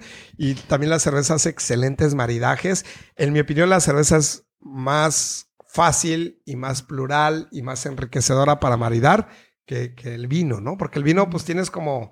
O sea, hay una gama dentro de los rojos y una gama dentro de los blancos. blancos. Pero la, en la cerveza tienes como muchos más colores, muchos más Sí. sabores, muchas más opciones. Entonces puedes como, como maridar con mu- Mucho más más alimentos, hasta con ser. postres, ¿no? Sí. Yo sé que hay vinos de postre, pero, pero por ejemplo, una stout queda perfecto con un brownie, ¿no? Con un brownie Sí, como claro. amargón Oye. o, con, o con helado de vainilla, o sea, Sí. o sea, maridajes qué rico. locos, Sí, incluso, sí. ¿no? Oye, una, última pregunta. ¿Qué piensas del término de sommelier de cerveza? Bueno, creo, no, no, no, está bien. No, es que hay- existe, por eso. Sí, sí, sí. O sea, hay cursos que te ofrecen. ¿Quieres ser sommelier Sí, de cerveza? Sí, no, yo creo que está muy bien. Yo creo que está muy bien eh, ser sommelier de cerveza, porque creo que así como que en la parte de los vinos, que hay un sommelier especializado y que te puede recomendar y entender los aromas, sabores y todo, creo que también un sommelier de cerveza eh, es bueno que sepa y aparte también saben de la parte de servicio, cómo servirla, cómo entregarla, las temperaturas, como el cuidado que debe tener una cerveza y comprenden un poquito de la parte de elaboración. Es como una introducción. Entonces yo, yo creo que está súper bien la parte de sommelier de cerveza. Y es para la gente que no quiere hacer cerveza o no le interesa o no va a llegar a hacer cerveza. Creo que es un paso antes, ¿no? Ok. Mm. Cuando tú eres, cuando tú haces cerveza, o sea, un, un verdadero cervecero, en el sentido, cervecero con la palabra que quiere decir de qué hace cerveza, ¿no? Cervecero es el que hace cerveza. Un verdadero cer- cervecero también tiene esa parte como de sommelier, ¿no? Ok. Claro. Aunque hay cerveceros que se ponen a aprender a hacer cerveza y no desarrollan eso. Entonces es como, por ejemplo, si yo te digo, oye, fíjate que estoy viendo una receta de un platillo polaco, pero pues en la vida lo he comido y lo voy a Mm. preparar. Y a lo mejor lo pruebo y me digo, ay, me quedó bien, pero pues no tengo una Una referencia. experiencia, sí, claro. Entonces, no ¿cómo tienes sé que me quedó bien? Que Ujú. sabe como sabe en Polonia, ¿no? Y que, o sea, no sé. Entonces, un cervecero que hace cerveza, primero tiene que aprender los estilos, tiene que aprender a probar, tiene que aprender a degustar, tiene que ser primero como un tipo sommelier y ya después hace cerveza. O sea, yo hago un stout, te puedo decir, me quedó bien, no me quedó bien, porque conozco las stouts. Como si fuera un Claro. catador. Un catador. Un catador. Y luego ya- Y de Pero ahí- yo creo que es, o sea, es más, yo creo que todos los, eh, toda la gente que quiera hacer cerveza, primero tendría que aprender, a lo mejor no toda la parte del beer sommelier, pero a lo mejor sí a catar bien las cervezas, a probarlas, Ok. a degustarlas. Y ya, y creo que está muy padre que haya estas, estos cursos de beer sommelier, Ok. ¿no? Creo que eso amplía Súper. la cultura y ayuda, verdad. ayuda, ¿no? Ahora sí, a beber con clase. La verdad. Y aprender, ¿no? Sí. creo que tenemos que aprender a comer, Sí. A aprender a, ver, beber. sí, sí, sí. Y también para no comer y, pero, y, No, y y la- beber porquerías, ¿no? No, y, sí. y la historia, la verdad, No, también aparte- es muy el- interesante. El, el futuro va hacia allá. Ujú, O sea, la gente cada vez tiene, Quiere como tú- aprender comentamos al principio, más. ¿no? Cada vez está tan fácil las herramientas que tenemos para aprender, como YouTube, como cualquier red social, como cualquier in- página de internet, que es muy fácil capacitarse por ti mismo, entre comillas, ¿no? Entre Hasta- comillas, Hasta, cierto punto, ¿no? Hay un límite. Pero la gente va hacia eso, hacia lo, hacia, No, y, y es, y hacia es- la calidad. Y está padre porque, o sea, por ejemplo, como decimos, si estas cervezas que las puedes encontrar fácilmente en un súper, eh, puedas entender también por qué cuesta más que una Claro, comercial, claro. ¿no? A ver, O sea, de que diga, ay, no, una chela que me vale tanto, Sí, mejor me... ver, co-". O sea, es pero es- entiendes el es como- motivo. el no te vas a empedar con una cerveza artesanal. La, Es- la es quieres degustar, la Gustar, quieres, disfrutarla, la quieres ¿no? disfrutar como en el, como en el vino, güey. Exacto. Cuando, cuando salen los abritones, güey, sale el pinche vino, lo que sea, porque ya te estás empedando, güey. Sí, claro. Pero una cerveza, ok, la quieres degustar, quieres, quieres, este, eh, no sé, disfrutarla, realmente ver el arte, el craft de, de la cerveza, pues a lo mejor pruebas un tipo de cerveza artesanal. Totalmente. No te vas a Es, es como, por ejemplo, si yo quisiera arruinar una cerveza, pues mejor me voy por una cerveza comercial y quiero Sí. echarle limón y sal, pues ya, ¿no? La Y mato chile. ahí, exacto, chela. la, la chelada. clamato. o la- exacto. Pero si voy, digo- sí, pero si tengo una cerveza artesanal, no la voy a matar tratando de meterle salsas y todo O esto. clamato. Pues sí, güey, Clamato. la verdad. Entonces, yo, yo creo que el uno, clamato lo trajeron los extraterrestres. Pero la verdad Gran es muy invento. interesante, muy interesante. Hay que aprender, hay que seguir conociendo un poquito más de, de todo este mundo y pues muchas gracias también. Definitivamente. Por toda Muchísimas esta gracias, hermosa Juanjo. explicación. un Este, placer, un placer estar aquí. ya con nada más ustedes. para, para terminar, Juanjo, si nos, nos, nos puedes decir dónde te podemos encontrar. Eh. Juanjo hace cursos eh, privados también para la fabricación de cerveza, etcétera. Por favor, coméntanos. En Tribu Cervecera, o sea, me pueden buscar en tribucervecera.com y en Facebook en Tribu Cervecera. Ok. Ok. Y ahí me pueden encontrar. Y sí, fíjate que estoy viendo para hacer unos cursos aquí en Hyatt. Ah, súper. Aquí en la cervecería en Cancún. O sea, ya presenciales, ya Sí, físicos, presenciales. ya. Wow. Súper. Qué cool. Sí. Sí. Bien. Mándale, por favor, un inbox a Tribu Cervecera.